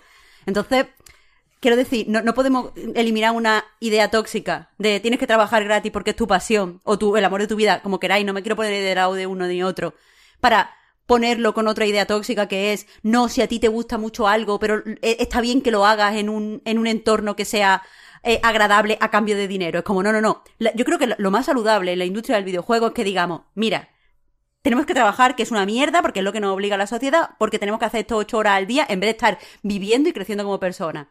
Evidentemente, si tenemos que estar ocho horas aquí mm, a cambio de dinero, es mejor que estemos haciendo algo que nos guste un poco Claro, y es mejor que lo hagamos en un buen entorno. Pero la solución, creo, pasa por entender que lo que estamos haciendo esas ocho horas lo hacemos por dinero para enriquecer a otras personas que nos, o sea, lo hacemos por dinero, pero los que se enriquecen son otras personas. Pues se puede hacer por, por las dos cosas, vaya. No, No, o sea, es lo que te- si te gusta hacer algo, hazlo para ti. Coño, pero y, lo y que- enriquecete tú eh, mentalmente y, y espiritualmente. Pero es lo que tú dices, Marta. y- Por desgracia, ahora no hay alternativa a trabajar. claro, no, Entonces, no hay alternativa, pero creo que la trabajar- mejora pasa por tener eh, conciencia de lo que hacemos. Quiero claro. decir, mm, vamos, vamos a entender que esto solo lo hacemos por eso. No vamos a decir en- encima, no, pero pasión y no sé qué, y amor y no sé qué. Vamos a entender que esto es lo que hacemos porque nos obligan, y mejor ya que nos obligan a hacer algo, algo, algo que nos resulte mínimamente agradable. Pero la- las cosas que, que- que relacionemos con pasión y con amor y con crecimiento y con tal, vamos a hacerlo en nuestro tiempo libre, ¿eh? Porque, bueno, si podemos, porque yo tampoco tengo tiempo después para escribir en mi tiempo libre, porque al fin y al cabo todo lo escribo para enriquecer al puto Pep. Así que, Joder, macho, imagina. Para enriquecer al puto. Pep, tío. Pero que a la gente le gusta hacer cosas también, como decía Rajoy. Es que, es que yo, ahora cada vez que escribo, a pensar, "Y yo, esto es para que el puto Pepe se compre un patinete, tío. Es que no puedo. Al final voy a tener que, que publicar mi declaración chino, ¿eh? de la renta. O sea, si enseño lo que cobro yo, os cagáis, pero por poco, no por mucho. Vaya. No, que es broma. Lo- simplemente eso, no me quiero extender de verdad porque entiendo que esto ya se sobrepasa el videojuego y tal. Pero que, que creo que eh, el videojuego, tal y como decía Pep, eh, la, la industria del videojuego eh, ha sido como muy maleable ante ciertas ideas tóxicas que han producido una. que la producción de videojuegos sea mm, tóxica en muchas situaciones. Y no creo que cambiar una toxicidad por una toxicidad amable, mm, cookie, eh, yo qué sé, eh, chachiguay sea lo correcto, porque ya hemos visto en las empresas de tecnología cómo había muchas estas startups que expl- explotaban a mucha gente y la gente se iba a quemar y después llegó Google como, uh, amigos míos, podéis traer a vuestros hijos aquí a la guardería, podéis jugar en vuestra mesa de ping pong y explotaba a la gente y la gente se pensaba que estaba de puta madre porque tenía una mesa de ping pong, comidas veganas y sus hijos iban a la guardería, que evidentemente yo me alegro de todas esas personas que han podido trabajar más cómodas porque sus hijos iban allá a la guardería o porque alguien les lleva, había un autobús que llevaba a sus hijos mayores al colegio y porque tenían una estabilidad laboral que en otros lados le daban. Me alegro mucho por esas personas. Pero es que se estaban dejando explotar por Google. Y que lo ideal sería que no nos explotara nadie y que no tuviéramos nuestra vida, la mayor parte de nuestra vida, al servicio de enriquecer a Peña, que lo único que quiere es comprarse patinetes, joder. Es que no es justo. Así que no me, no me extiendo mal, lo siento mucho. Perdona, no me jateéis. Sí, o sea, sí es... es que yo estoy de acuerdo contigo, pero es que a mí de verdad que, que me, que me enriquece y, y me hace sentir mejor persona lo que hago. O sea, ¿sabes, ¿sabes lo que quiero decir? Que es una, es una parte que para mí es fundamental de mi, de mi ser. ¿Sabes? Hombre, ya, porque por Igual es desgracia tenemos que definirnos a, part- a partir de estas mierdas. Pero ese, o sea, antes de que tuviera que definirme, antes de que tuviera que definirme por, por nada, quiero decir, ¿sabes? Me ya me gustaba escribir, eso es lo que voy. He encontrado Ya, un, que- un entorno que- en el que en el que en el que puedo compaginar llevarle el pan a mi hijo a la boca con hacer lo que quiero. O sea, en- eh, que tampoco lo que quiero decir es que tampoco lo veo eh, el, el- el- el problema, si aquí el problema es la escala, entonces, ¿no? Eh, la conversación se cambia, quiero decir. Eh, La escala en el sentido de que eh, una cosa es hablar de Pep Sánchez, o Pepo Gilito, como le llamamos en privado, o, y otra cosa es hablar de Google. ¿Sabes lo que quiero decir? Que son escalas diferentes. No, por supuesto. Sí, estoy de acuerdo eso, con eso- eso. eso es lo que vaya, vaya. Pero que yo Estoy amo mi acuerdo, trabajo, vaya. Eso, te- eso te lo digo, Marta, lo siento. Uf, I love pues my es que me da pena. Me da pena, job. ¿eh? Como diría tu hijo, eres un payaso de circo, tío. Tío, ¿qué va, qué va, qué va? qué va? A ver, yo, yo no quiero quitarle a nadie las ganas de hacer cosas, por supuesto, ¿eh? y, creo que nadie está hablando aquí, tú tampoco, Marta, de menospreciar la creatividad entendida como eso, ganas de hacer cosas, ¿no? Y, y- la satisfacción de verte en los créditos de una película o de un juego en este caso, ¿no? Y en cualquier caso tú, Marta, apuntas mucho más lejos, que sería la posibilidad de hacer igualmente juegos habiendo abolido antes el, trabajo asalariado que, bueno, ¿por qué no? Vaya. Pero ojalá el podcast Reload aguante tantas temporadas como para, para ver eso.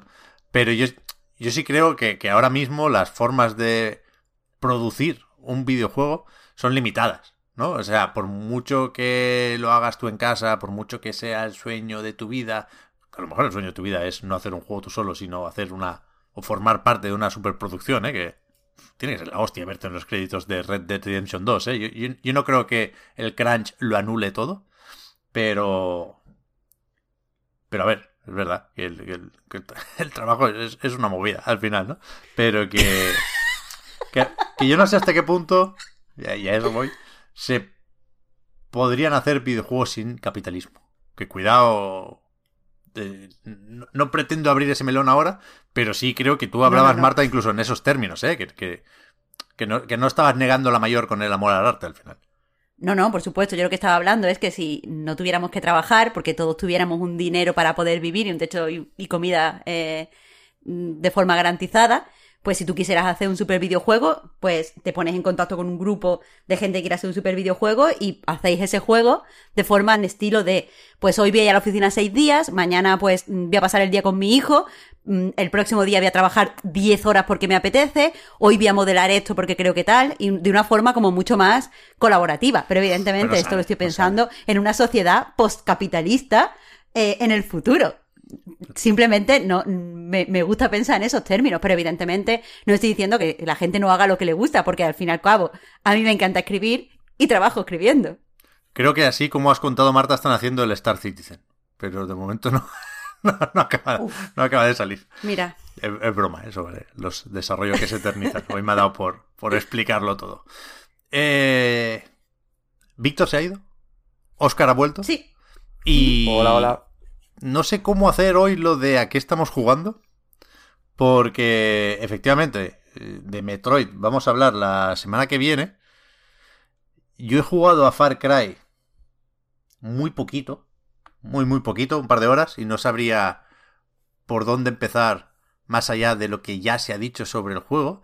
Y si acaso podemos confirmar algunas preocupaciones o, digamos, medir con más precisión el alcance de, de algunos derrapes, porque... Mira, voy a hablar cinco minutos de Far Cry. ¿Puedo? dale, dale. que es que llevo mucho tiempo quedando como un hater de Far Cry, o como un hater de Ubisoft incluso, y no tengo ningún interés, por ejemplo, en... Mira, voy a colar otra noticia aquí. Ghost Recon Frontlines, FPS multijugador con 100 jugadores, free to play, próximamente disponible. Eh, pero a mí me, me gusta Far Cry, en realidad. Yo he jugado muchísimas horas a muchos juegos de Ubisoft.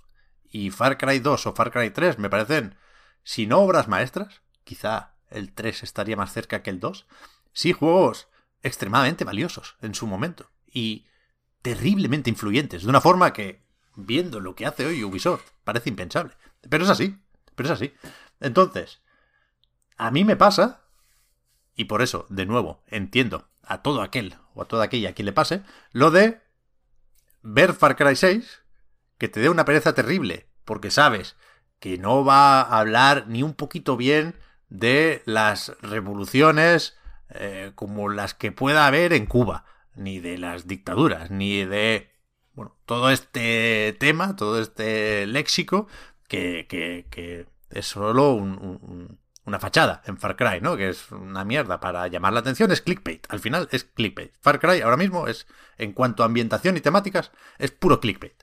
Pero, pero me apetecía un poco jugar a Far Cry 6, porque por culpa de ese cansancio yo llevaba sin jugar en serio desde Far Cry 4, que sí lo terminé, después el Primal me dio completamente igual, el 5 lo probé y no me entró, el New Down, de nuevo, lo de las locuras para reciclar mapas me, me llama muy poco la atención, pero tenía ciertas ganas de Far Cry 6 y al mismo tiempo eh, sentía cierto rechazo por toda la pereza extrema de si es un juego político o no, de mm, al final las mecánicas son las de siempre y no hay efectivamente ni un poquito de espacio ahora mismo para la innovación en Far Cry 6, ¿no? Porque el que te cuele que es un lanzacohetes de la espalda, o lleves a un cocodrilo de acompañante, o el lanzallamas se llame el tostador, creo recordar, pues esto no es innovación, esto son paridas, paridas. Es un juego hecho a base de paridas. Hay una base muy buena y a partir de ahí las novedades y, lo que sirven para hacer crecer esta construcción son paridas.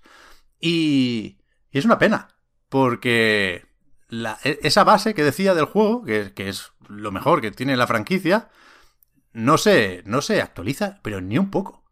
Por mucho que puedas disfrutar de Far Cry 6, y yo tengo la intención de hacerlo hasta donde me permita el juego, hay cosas que, que no se pueden aceptar. Y no hablo de tono, donde creo que hay unos problemas más evidentes que nunca, sino de, por ejemplo, la inteligencia artificial. Estamos jugando en PlayStation 5 o en Xbox Serie X o en un PC súper potente a un puto juego de 360 de manual. De manual. La inteligencia artificial es terrible. Gráficamente, pues las mejoras están ahí, pero es que, pues que no importan. O sea, con el mando en las manos, el juego es indistinguible, completamente indistinguible de Far Cry 3. Quizá por el framerate, pues estás más a gusto, pero, pero la base, la premisa, el diseño es exactamente igual. Entonces, molesta. Es, es, imposible que no moleste esto. Aunque llevaras tres años sin tocar un Far Cry, el hecho de que... Me voy al 3 porque me gusta mucho, pero aquí tienes un gancho también, evidentemente. Y el enganche del gancho es exactamente igual que el de Far Cry 4, pero de otro color. Entonces, cada uno tiene un bagaje y una experiencia con la franquicia distinta, pero es imposible que esto no te moleste un poco. Es imposible que esto no te moleste un poco. Y si a esto le sumamos, pues los tripeos de la inteligencia artificial, el hecho de que se hayan metido en un jardín con los doblajes y las voces y los temas. O sea, el juego, por ejemplo, no está doblado al español de España. Eh, tiene solo la posibilidad del audio latino pero es un... Pero eso no tiene sentido, como, como Coco, por ejemplo, en la peli esta de, de, Pixar, que como era en Latinoamérica, pues se mantiene... O sea, te pregunto, que no lo sé porque no lo he jugado, pero no tiene sentido en ese contexto. claro que tendría sentido, no solo eso, sino que sería lo deseable, ¿eh? y no estoy pidiendo aquí un doblaje al castellano, ¿eh? si yo juego siempre en inglés, pero aquí eh, me apetecía poner el audio de español latino, eh, así empecé a jugar, esa era mi primera opción, pero me encontré muy pronto con dos problemas. El primero que es un doblaje de los que no me acaban de gustar por las interpretaciones y por la integración en el juego. Y después que, que, no creo que sea este el español latino que hablarían en Yara, ¿no? Si pensamos en Yara igual a Cuba, que creo que es lo que vamos a pensar todos, ¿eh? Lo que han apuntado esta vez sí, desde Ubisoft, de hecho.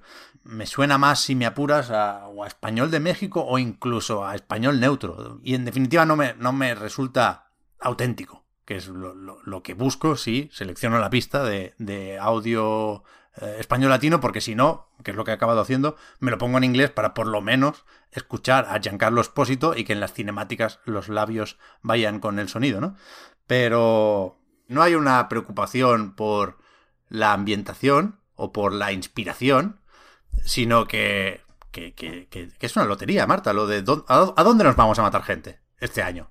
Tiran los dados y en este caso ha salido Cuba porque, o sea, la ambientación no define las mecánicas, que quizás sería lo deseable en el caso de Far Cry, porque quizás sí, las entregas se diferenciarían más, ¿no? Entonces, claramente se ve desde el primer momento que es al revés. O sea, aquí ¿qué han hecho? Han dicho, vale, en este Far Cry queremos que va a ser el mismo puto juego, pero le vamos a añadir lo de craftear, ¿no? Y queremos que el protagonista, Dani Rojas, que puede ser hombre o mujer, tenga 80 pantalones y tenga 80 eh, chalecos y haya loot y luego con eso craftees y te fabriques armas y tal. Vale, pues esto lo, lo hacemos venir bien con... Eh, es que había una, entrada muy graciosa en, en, la página oficial o en el blog oficial del juego o de Ubisoft que, que hablaba del concepto de resolver. El concepto que... ¿Cómo...? Era algo así el titular, por si lo queréis buscar, como cómo el resolver de Cuba inspiró a Far Cry. Y es el rollo ese de pues apañar lo que sea con una lata y una cuerda y, no, el, ser más o menos apañado y buscarse la vida de, toda la vida, ¿no? Pero esta ambientación existe única y exclusivamente para justificar el crafteo. Entonces, pues ya te lo haces venir bien y pones un dictador y pones a Giancarlo Espósito y, y que diga cuatro palabras en español de vez en cuando, sí, pones el doblaje en, inglés, ¿no? Pero tienes la sensación todo el rato jugando de que, de que no importa nada. Todo, o sea, todo lo que debería ser importante, no importa. Y esto quema un poco. Y después, a mí el, las ganas de impactar desde el minuto uno me cansan y me parecen infantiles. ¿Sabes? Es, muy bruto el juego. Y las ejecuciones son más violentas que nunca, pero es una violencia tan gratuita que, me parece infantil. Y, es que por lo que dices da más la impresión de que lo que buscan es como provocar, pero mal. Sí, sí, sí, bueno, 100%, claro. Es un juego malote, pero que en realidad no muerde porque es lo mismo de siempre. Y ya nos lo conocemos. Y aún así, pues no sé. Eh, si tienes el picorcito, pues te vale para rascar. Es que es así, ¿eh? Es así. Pero es un poco triste que haya quedado para eso. Una saga que yo creo que tenía ganas de hacer cosas. O sea, Far Cry 2 es bastante provocador y bastante innovador. O sea, es incluso un juego adelantado a su tiempo. Se pasó de frenada. Porque le metieron las mierdas de la malaria, lo de que se encasquiaran las pistolas. Era un juego contra el que había que luchar demasiado para mucha gente.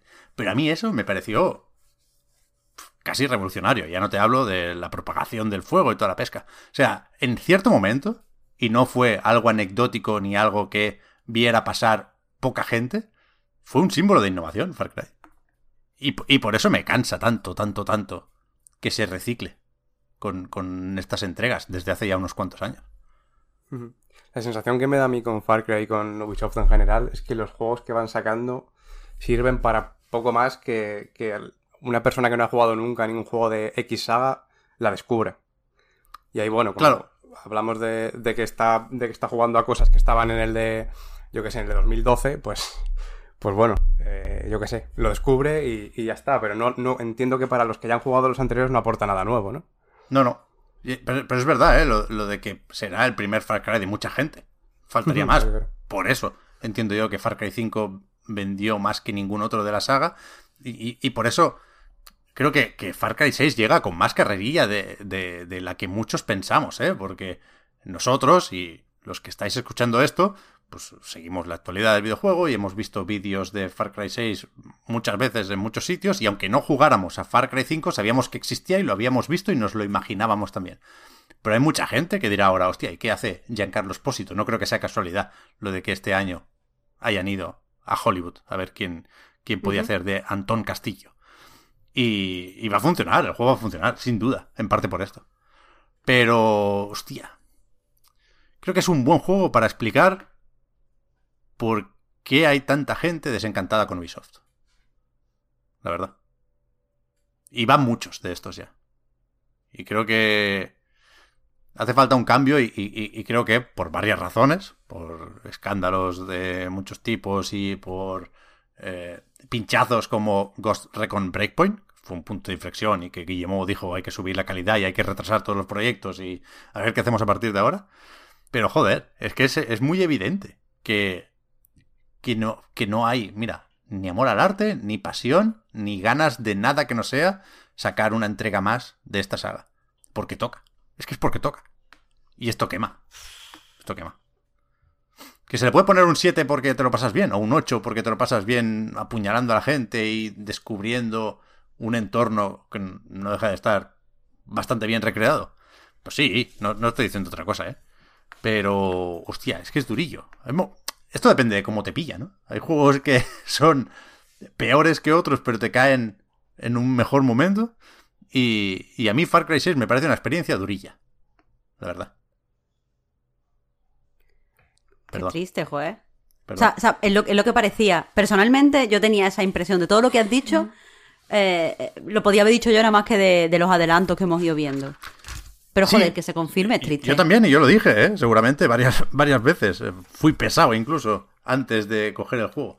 Pero cuando lo coges y, y- y- y lo ves y lo sientes de una forma tan clara, hostia, me pesa más la pena después de haber jugado. Sin, in- in- in- insisto, ¿eh? y habiendo pasado un buen ratillo, ¿eh? no te digo que no, pero, pero están las dos cosas, una encima de la otra. Pero, o sea, lo que yo digo es, si esto era tan, tan evidente y además se confirma, nada más que lo tocas un poco, ¿por qué no se la pega, tío? ¿Por qué no se la pega al Far Cry? Que no le estoy deseando mal a Ubisoft. Aunque un poco sí. Pero, a priori, no, no, no me gusta que los proyectos fracasen. Pero no se merecería que se la pegaran fuerte. Para que vieran que tienen que hacer otras cosas. Es que lo que veo después es que lo petan siempre, Pep. Es que- Pasó con el, el, el de los hackers, el, el Watchdog nuevo, el, el Legión. Pero no, no lo petó especialmente, ¿eh? ¿Por qué? Porque no tiene Pero tampoco fracasó. No, pero el, el- pero el Gorra con Breakpoint, por ejemplo, sí fracasó. ¿Por qué? Porque no. Y el de Division 2, hasta cierto punto y, a otro nivel, también. O sea, creo, creo que de hecho que Yves Guillemot dijo que no había vendido lo esperado, ¿no? Y Far Cry lo que pasa es que está muy bien apuntalado el hijo puta. Porque, o sea, tiene mucha. A Ubisoft ya sabemos que le gusta mucho usar la palabra icónico, ¿no? La gorra de tal, Aiden Pierce, ¿no? Era el protagonista del primer Watch Dogs, icónica. Mentira, pero ellos lo dicen. Y Far Cry sí que tiene cosas icónicas. Sí tiene villanos icónicos. Sí tiene un sentido del humor más o menos icónico. Totalmente fuera de lugar. Porque estamos hablando de temas serios y, y nos ponemos aquí a hacer bromas y hacer freeze frame. Eh, Es que es algo que en videojuegos aso- asociamos casi más a Borderlands, ¿no? Para presentar a un cocodrilo con un diente de oro que te acompaña. Pero es imposible no ver por qué gusta esto también. O sea, todos sabemos cómo se llama el perro de Far Cry 6. Chorizo. Y, y- funciona muy bien. O sea, es un juego o una franquicia muy bien planteada de cara al marketing. Es irresistible. Incluso sabiendo todo lo que hay debajo. ¿eh? que no creo que sea... O sea, no creo que esté solo en eso, ¿eh? en lo de pensar que Far Cry ya cansa. Al revés, leo comentarios, decenas de comentarios sobre esto a diario. Pero... Pero ves el tráiler y te apetece. Es un juego muy bien hecho para vender. ¿Cómo no va a vender? O sea, Ghost Recon Breakpoint, con el tío con la barba y las gafas de sol, eso no vende. Tiene que estar bien el juego para que venda. Far Cry no. Far Cry se- es que se vende solo, Marta. Es que es, es exagerado. ¿Mm? Y esto que dice Marta de, Te lo compro de todo. que solo viendo los trailers ya, ya podías entender cómo iba a ser, que estoy de acuerdo, por supuesto, pero es que incluso antes de verlos. O sea, quiero decir, igual que, que si me dicen que en tres años va a salir el, el- o en dos o en los que sea va a salir el 7, yo también sé que va a volver a ser lo mismo. Y es que luego, no sé, no sé si puede dar la sensación de que los usuarios podemos ser demasiado exigentes con, con Ubisoft, pero yo creo que pedimos poco más que de verdad hagan un juego nuevo. Sí, sí, sí, tal cual. Es que es, tan duro como esto, Oscar. O sea, el darte cuenta no, pero el recordarte esto es, es duro. Pero, pero al mismo tiempo eso, que el lanzadiscos de la Macarena, ¿cuánta gente lo ha comentado? Y es una cosa de una inconsistencia tonal o de un tone diff, como dicen en inglés, bestial. Pero, ¿qué gana? Eh, ¿La coherencia o el marketing? El marketing, por supuesto. Y dale a tu cuerpo alegría, Macarena. Y es que es así. Es que yo tenía ganas y tengo ganas de jugar a Far Cry 6. Pero es un juego problemático. Lo es. Por varias cosas. Pero bueno. Es, un- es- es que son todo, es todo muy complejo. A mí me, me agota de la vida esto también, el que sea todo tan difícil. Con la edad te das cuenta de que nada es fácil, ni nada es sencillo. Cosas que creías sencillas, en realidad no lo son, porque están conectadas con otras cosas y, bueno, ¿qué os voy a contar? Y ahora estoy en ese, en ese mood, perdonadme, ¿eh? Pero- me Está bien, sí, hay que ser, hay que ser... me Perdón, parece todo complejo de una forma casi abrumadora. Y entonces, hostia, se me van los ánimos, te lo juro, ¿eh? te lo juro. Sí que te entiendo, que- tenemos que ser todos Ted Lasso, ser un poquito Ted Lasso. Pep de- en este podcast es el más Ted Lasso, así que no me extraña que esté en ese mood. No he visto Ted Lasso, ¿eh? la tengo que ver. No, pues es la única cosa que veo de fútbol y me gusta, aparte del documental de Sergio Ramos. Como fanboy de Apple, debería ponerme. La tengo que ver todavía, joder.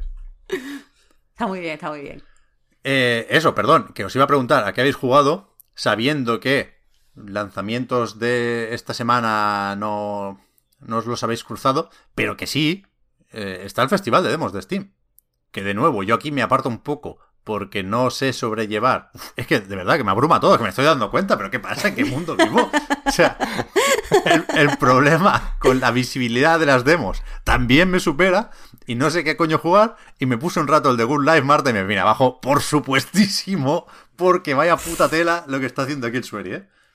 Mira, mira, yo con, el The Good Light, yo iba predispuesta a que me gustara mucho. ¿Sabes? Yo iba como, venga, voy a ver lo mejor del juego, voy a quedarme con mm, la esencia Sueri. Pero, pero hay... Es difícil ver esa esencia Sueri porque es que está todo a muchos niveles... Bueno, todo no, pero muchísimas cosas a muchos niveles están muy mal. Y encima el Sueri esta semana, que, que os lo puse por, por el line, se ha, se ha convertido en un mega chat y estaba diciendo a la gente que no necesitaba feedback. Y es como, pero tronco, ¿pero qué haces, Sueri, tío? Entonces, estoy un poquillo también de culo, te lo voy a decir. Aunque, bueno, por comentarlo un poco por, así por encima, evidentemente eso, la, la demo ha estado en Steam, pero también ha estado disponible eh, para jugarla en Xbox. Yo, de hecho, la jugué eh, en mi serie X. Y creo que, que incluso yo, que no me doy cuenta de, de muchas cosas de rendimiento o graficazo, a mí esas cosas no me interesan. Creo que, que lo primero a destacar del juego es que tiene una constante caída de frames que, que, molestan muchísimo. El juego va muy mal. O sea, aparte de ser feo, a mí no me importa la fealdad. Eh, muchos juegos feos me atraen precisamente por una apuesta estética hacia lo feo. Pero, pero aquí se junta lo feo con la caída de frames, con un diseño eh, extraño en cuanto a, textura, la textura del, las texturas de, de la piedra del, pueblo con los tejados no, no, no casa bien, la madera tiene un aspecto extraño de, de videojuego de hace 20 años que, me, molesta, me agrede a, la vista. Y después, a nivel de juego, eh, por un lado, hay, hay cosas que me gustan mucho. Me gusta el que, el que Sueri diga, vale, voy a hacer una protagonista que es una mujer y es abiertamente desagradable. Eh, últimamente eso, en, en el cine, en, la, la, serie sobre todo, está esa moda de hacer mujeres desagradables porque normalmente eh, por la sociedad espera que las mujeres sean dulces o que sean atractivas o que sean, que tengan como un montón de, de, de cosas atrayentes que les puedas perdonar o sea, que, que, que, como que justifiquen su presencia ahí. Entonces me gusta que Sueri diga, venga, eh, Naomi es muy arisca, es una desagradecida, es una persona que tiene una deuda de un montón, o sea, de, de 30 millones de libras. Yo creo que, que Sueri aquí no estaba pensando en libras, también os lo digo. A no ser que tenga serios problemas esta mujer. Normal que vaya pegando patadas a todo el mundo, vaya, que es, es una posible Yo también le pegaría patadas a la gente en silla de ruedas. Sí, sí. No, pero o sea, me, me gusta, me, me atrae que, que la protagonista eh, sea, sea desagradable y no sea una persona que, ¿qué problema me he metido? ¿Quién me ayudará? Me, me mola. Me, me gusta eh, que de nuevo el juego quiera hacerlo todo, porque eh, es una cosa que me gusta de Deadly Premonition, que al fin y al cabo me deja de verdad, de verdad jugar con el tono, me deja de verdad, de verdad jugar con la forma de organizarme, eh, me, me, me gusta que de verdad me dé una, una caja de juegos en la que incluso el tono lo puedo eh, eh, desarrollar yo.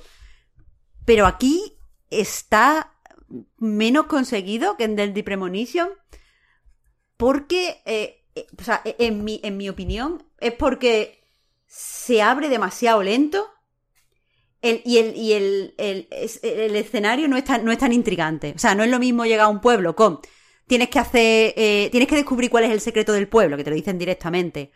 Eh, y mm, el secreto es que se transforman en perros y gatos, que hay un asesinato y resuélvelo. Lo del asesinato es más viejo que el MEA. Pero es que al fin y al cabo siempre, siempre te da, siempre te peca el gusanillo de saber las cosas. Aquí, pues, pues no, y quieras que no, eso, eso pesa. Pero además es que está extremadamente mal escrito, que es algo que por muchas cosas raras que pasaran en Deadly Premonition, yo personalmente no creo que pasara. Pero aquí hay cosas que, que, que, son cómicas, pero no son intencionadas. Como el hecho de que tengas que perseguir en un cierto momento a una señora en silla de ruedas por mitad del bosque. ¿Cómo corre esa silla de ruedas? Eso no quiere ser gracioso, pero es muy gracioso.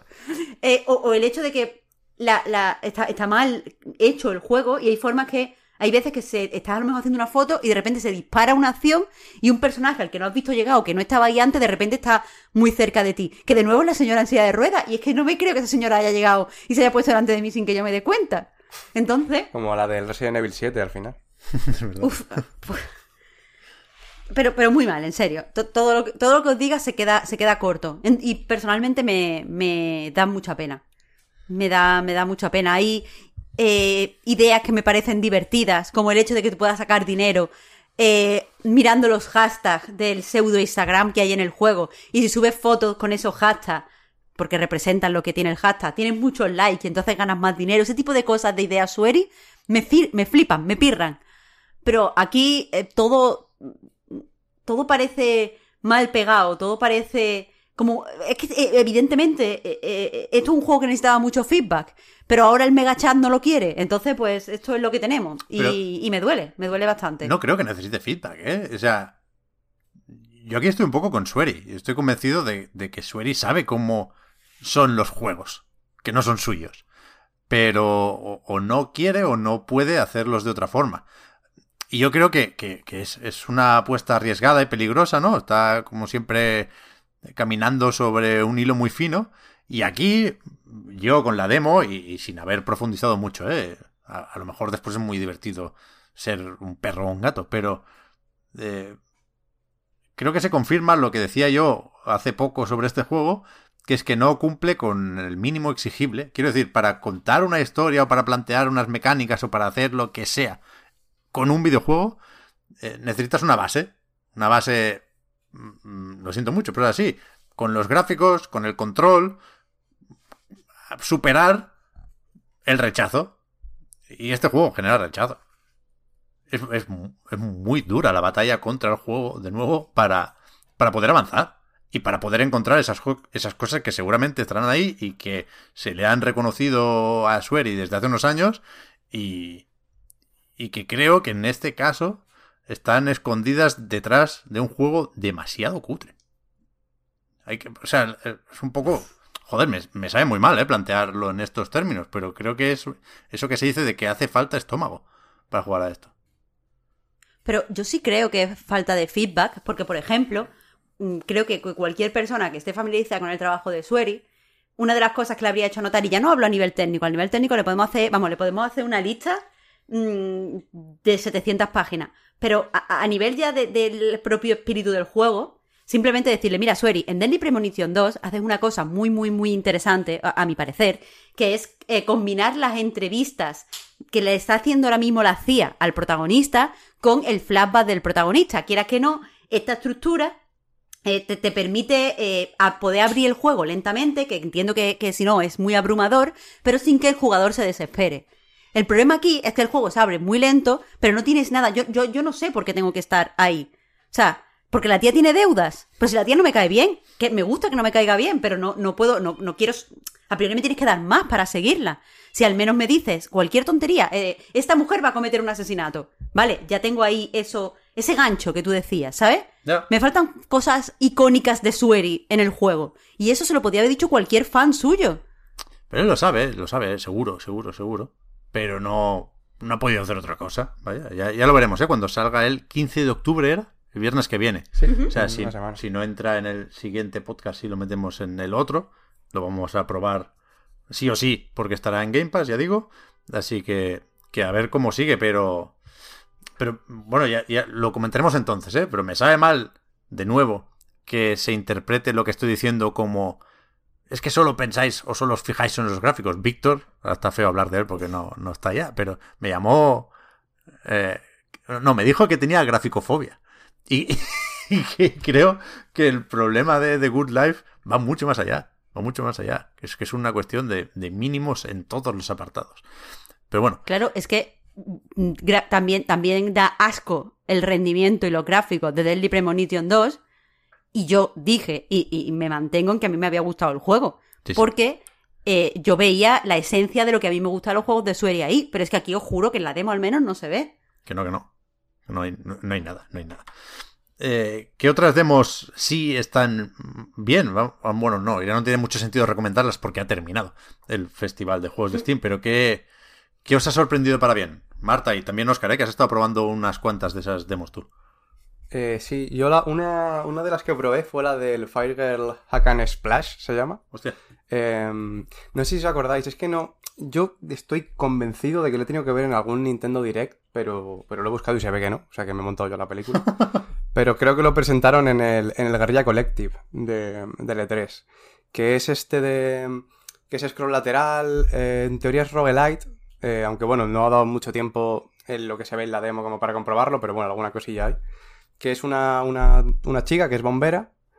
Y, em, y bueno, se- sobre todo lo que más llama la atención es, es cómo se ve, porque son sprites un poquito mm, parecido a mm, Octopath Traveler, creo que era, ¿no? Que Sprites en eh, pixelados, pero luego el fondo sí que está en tres dimensiones.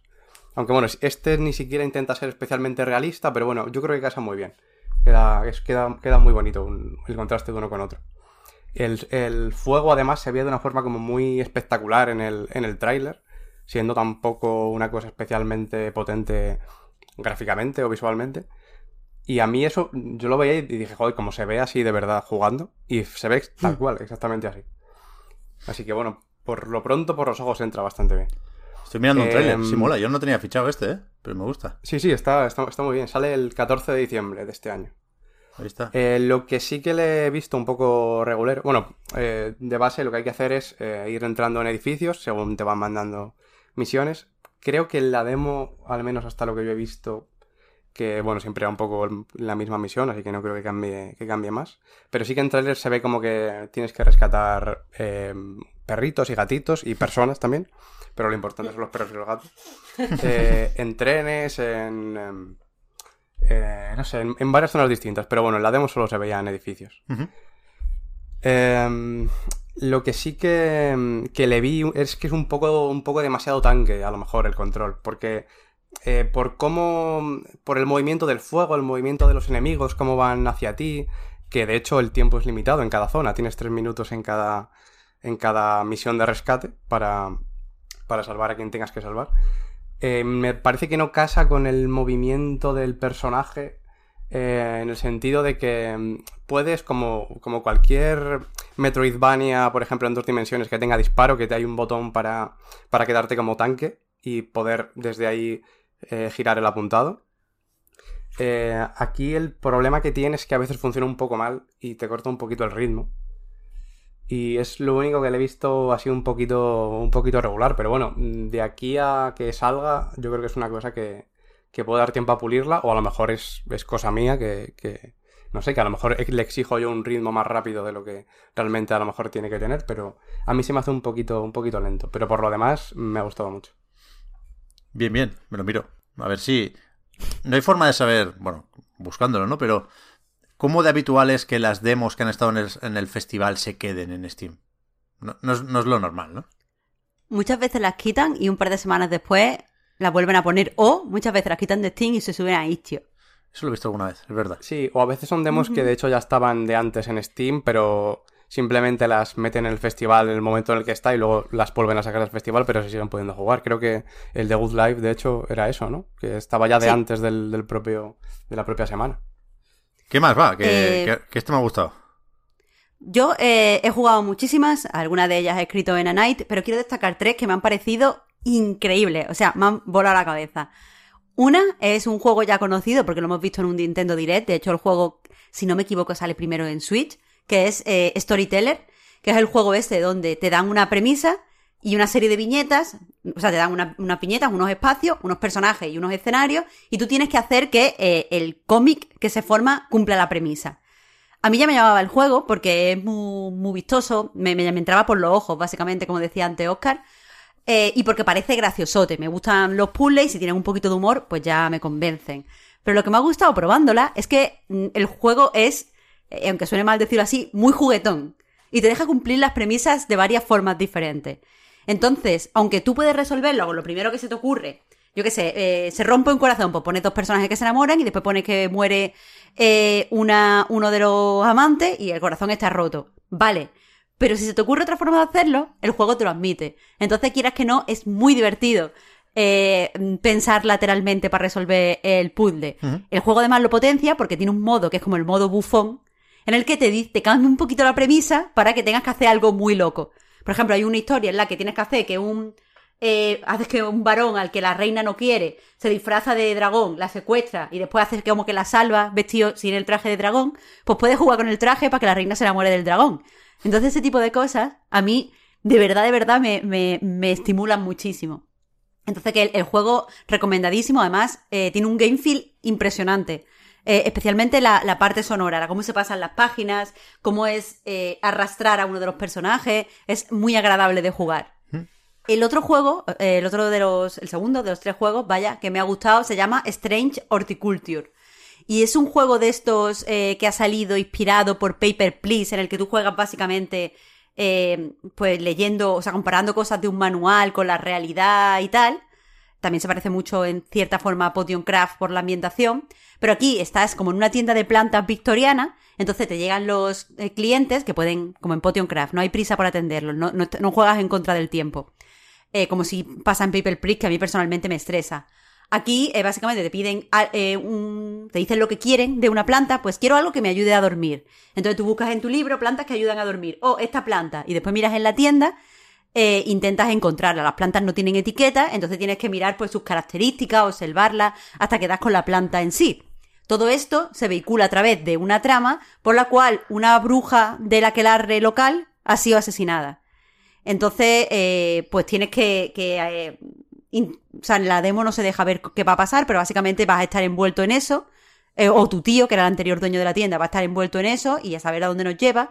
Y aparte hay un otro otro tipo, o sea, otro eh, forma de juego por la cual recibes cartas que te dicen, pues por tal sitio he encontrado tal planta, crece no sé qué. Entonces tienes que coger un mapa y leyendo las pistas que a lo mejor te han dado en las cartas tienes que encontrar el sitio para poder encontrar estas plantas y hacer una tienda pues que puede vender muchas más cosas. Y quieras que no, me ha parecido un juego muy relajado eh, no sé, como, como muy inmersivo eso de tener que ir mirando el librito, tener que leer lo que te ha dicho el cliente, mirar las propias características de las plantas, mirar cómo son las hojas, mirar cómo son los colores, hasta dar con el resultado. A mí personalmente me, me ha relajado muchísimo.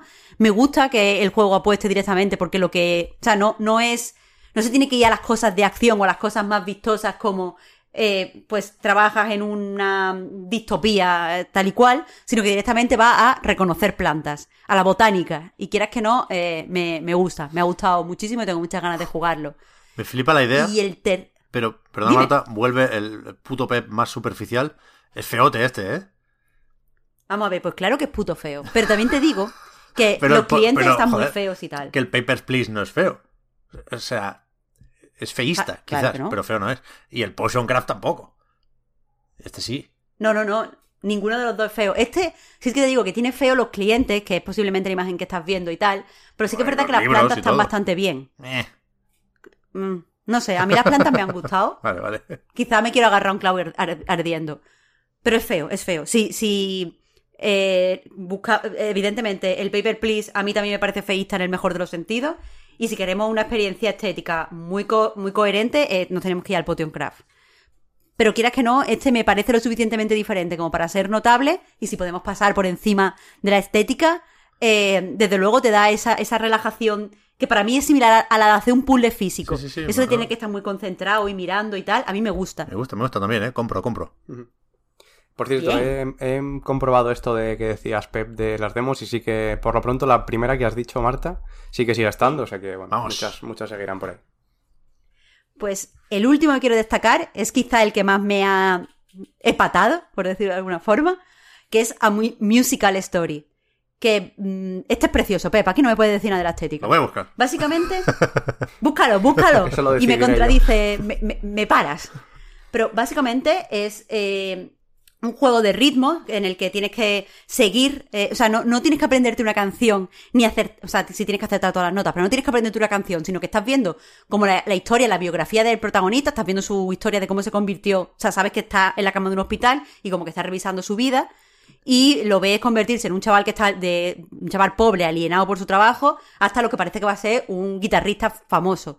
Pero el caso es que el juego está eh, creado con la idea de fluir. Entonces tú vas escuchando la música y de repente te salen como varias notas en la pantalla, que a lo mejor es pim, pim, pim, pim, Ah, pim, pues pim, y tienes que tocarla esa con las teclas. Pero este y va es- este- fluyendo, va Esto lo habíamos fluyendo. visto ya, este sí. Yo pensaba que había salido ya este. No, no, no ha salido todavía. De hecho, Este sí está gusta. como coming soon. Vale, vale, este sí me gusta. sí.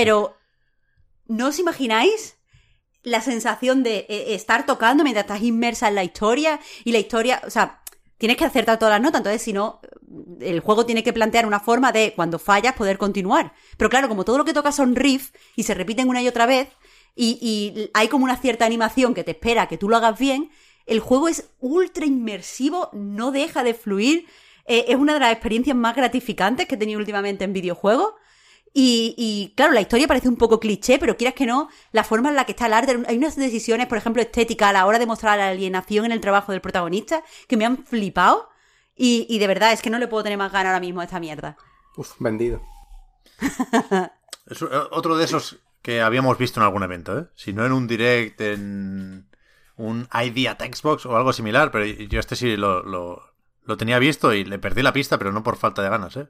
Oscar, ¿a ti te queda alguno por, por destacar? Eh, sí, pues quería hablar también del Exo One. Es, un- bueno, a ver, de base la premisa no la tengo clara ni, ni yo que lo he jugado. Sé que eh, es un, un viaje por planetas alienígenas. Quiero decir, ni- digo que no la tengo clara ni yo, pero ellos, en la propia descripción que tienen en Steam, por lo que estoy viendo ahora mismo, es una extraña nave alienígena, un viaje interplanetario y contra la gravedad por el espacio y el tiempo. O sea que bueno. no hay mucho que sacar de aquí, pero lo que desde luego es un gustazo es jugarlo, porque el game feel y la inversión es, es increíble, me ha encantado, la verdad, la demo de Exo One. Es un juego de naves, se puede entender que es de naves porque manejas una nave al final, pero no se parece a nada de naves que haya jugado yo, desde luego. Eh, de base, eh, el tutorial empieza eh, con la propia demo, con que eres una, una bola que va eh, rodando por el desierto. El tema es que tú tienes que aprovechar las, las físicas, la inercia y las pendientes para, para ir desplazándote. Por ejemplo, cuando haces clic, eh, lo que haces es como que te afecte más la gravedad. Entonces aprovechas las cuestas hacia abajo y lo sueltas cuando vuelves a subir para salir disparado. Entonces vas eh, hila- hilando movimientos de cuestas, de, de, de la, de la arena y hasta que eso, hasta que consigues un movimiento súper fluido. Em, luego te explica que también puedes eh, ponerte a planear. Puedes aprovechar esos, esas cuestas hacia abajo y luego las pendientes hacia arriba para dar un salto y puedes ir planeando.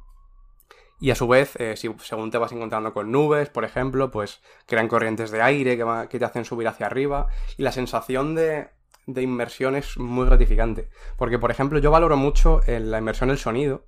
Que, por ejemplo, con, la, con el DualSense es una cosa que yo he oído poco hablar de ella, pero en, el, en la demo del Astros Playroom, por ejemplo, con el, con el mando, yo creo que una de las cosas que más ayudaban a la, a la inmersión eran precisamente el sonido del mando en función de, yo qué sé, del viento, si te venía dando, de la, una tormenta de arena, el agua, y creo que aquí está muy, muy bien conseguido.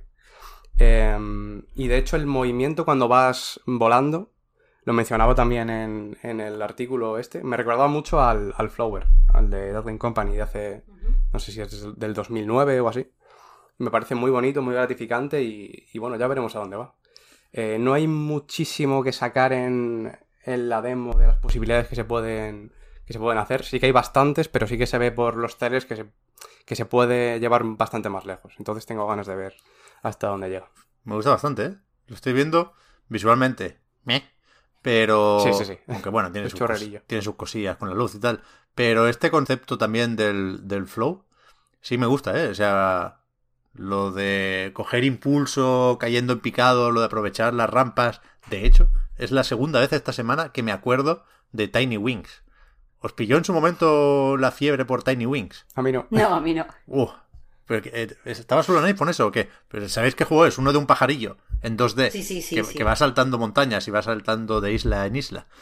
Sí, Creo- sí, sí, pero no. Me dijeron el otro día, no lo he comprobado, pero lo voy a comprobar ahora mismo, que hay que se viene una nueva versión para Apple Arcade. Hay que renovar suscripción aquí, ¿eh? Yo jugué A ver, si, llega Tiny arcade lo pruebo. Me, o sea, me suena. Creo recordar que Víctor también le pegó bastante fuerte al Tiny Wings. Así que cuando salga, si es que sale porque no lo veo, mira, próximamente. Transformers Tactical Arena. No. Create and Play. NBA 2K22. Tiny Wings Plus. ¡Oh! 15 de octubre. 15 de octubre. Es exactamente el mismo que Plus ni que Plus. Ten vergüenza. Pero Arcade como la están liando. También rebuscando ahí y, y reciclando juegos que ya existían. Joder, no me mola esto. O sea, Pero que sale el mismo día que el de Good Life. Que Sí. entre los dos tú te quedas, por supuesto, con el Tiny Wings. Tiny Wings Plus, pero sin duda, vaya, es que Tiny, joder, jugad al Tiny Wings, ¿eh? No puede ser que no hayáis Sí, jugado. sí, sí. Es- Cuando esté en la, en la lo... Este sí que es Masterpiece total, ¿eh? Que por supuesto se pueden hacer buenos juegos para móviles, ¿eh? Antes decía lo del mando y lo de renunciar a ciertas cosas. Son cosas distintas, pero también molan, las, las que se hacen bien para móvil. Ujú. Yo recomiendo que le deis un tiento, ¿eh? Al One. Es, además es muy cortita la demo, no sé si son 10 minutos lo que te deja, porque llega un punto en el que simplemente se corta, pero Se escribe así, ¿eh? EXO, espacio y One o N. De Vaya, uno. no un número uno. eso es. Uf, las bromas que hace Far Cry 6 con Juan y Juan. Cuidado con eso también. Ay, ¿eh? no estoy... No, Sí, sí, sí. no. De Juan and Only. Sí, sí, sí. Ay, de verdad, Dios mío, me quiero, me, me Bueno, quiero morir. Bueno, bueno. A ver, aquí el que esté libre de pecado que tire la primera piedra, ¿eh? que yo lo de Xbox Juan lo dije unas cuantas veces también. y, y eso, joder, del Metroid hablamos hablamos la semana que viene. Mm, Es que hay que hay que hay que recorrer el planeta de cuyo nombre no quiero acordarme porque todo el mundo está flipando con el diseño de niveles y lo que he visto yo es pues, eh, de Metroidvania muy competente evidentemente y con la gracia de buscar esta especie de nodos que disparas y se rompen algunas paredes y eso hace que el agua vaya de una parte a otra y creo que, se, que, que, van a ser inteligentes con los atajos. He leído cosas muy buenas con los teletransportes y demás, pero necesito un poco más de visión de conjunto para eh, comentar el juego más allá de lo que decías, Oscar, de que el control es, es bastante guay y, realmente no, no, se entendería un Metroid así ahora mismo sin poder apuntar libremente y creo que está todo bastante bien resuelto. De hecho, esto sí lo adelanto ya, lo que más me gusta del juego es que puedes hacer casi todo en cualquier posición. Es decir, esto debería ser así en todos los juegos, pero por alguna razón no lo es. Siempre hay el que no te deja disparar si estás agachado, o no te deja pegar si estás agarrado a una pared. Y aquí sí, aquí hay un énfasis muy claro en la movilidad y, y, mientras estás trepando un muro porque has conseguido el no sé qué magnético que te permite hacerlo, pues puedes seguir disparando en cualquier dirección, puedes seguir haciendo parry y es, es gustoso en ese sentido. El de los 20 minutos que jugué a la demo, los 10 primeros fue de comprobar ese tipo de cosas, de hecho, de estar quieto probando de todas las formas los disparos, sí, sí, sí. Es muy fino, muy fino el control. ¿eh? Mm. Está la gente a tope y nos subiremos seguramente a ese carro la semana que viene. Que también comentaremos, pues, pues no sé si entra el Good Life, pero yo creo que sí puede entrar el Back for Blood, otro que nos cuesta poco estrenar sabiendo que lo tenemos en Game Pass. Yo querré hablar también un poquito de Kimetsu no Yaiba, que, trae Sega el juego de lucha de CyberConnect. Y, y no sé qué más, ya iremos viendo, ¿no? Pues ya vamos viendo, tenemos toda la semana por delante. Claro, seguro que se me olvida alguno porque eh, eh, se viene una rachita de lanzamientos bastante, bastante interesante. ¿eh?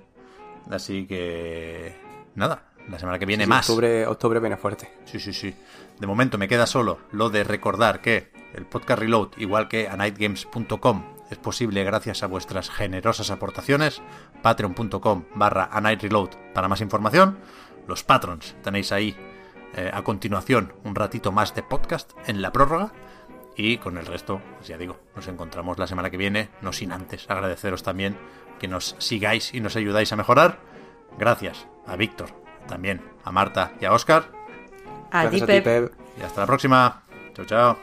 Chao, gente. Hasta la próxima.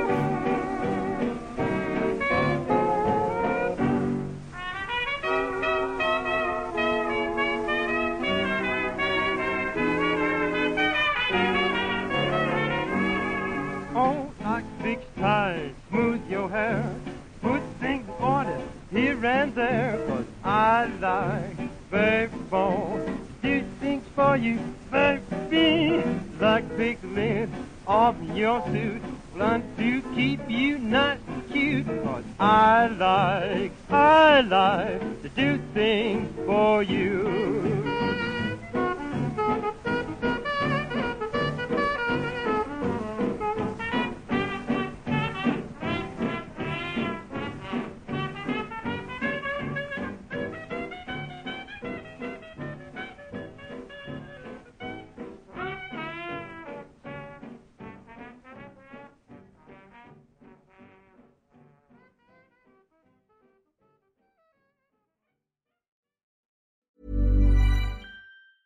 Hi, I'm Daniel, founder of Pretty Litter. Did you know cats tend to hide symptoms of sickness and pain? I learned this the hard way after losing my cat, Gingy. So I created Pretty Litter, a health monitoring litter that helps detect early signs of illness by changing colors, saving you money and potentially your cat's life. Pretty Litter is veterinarian developed, and it's the easiest way to keep tabs on your fur baby's health right at home. Go to prettylitter.com and use code ACAST for 20% off your first order and a free cat toy. Terms and conditions apply. See site for details.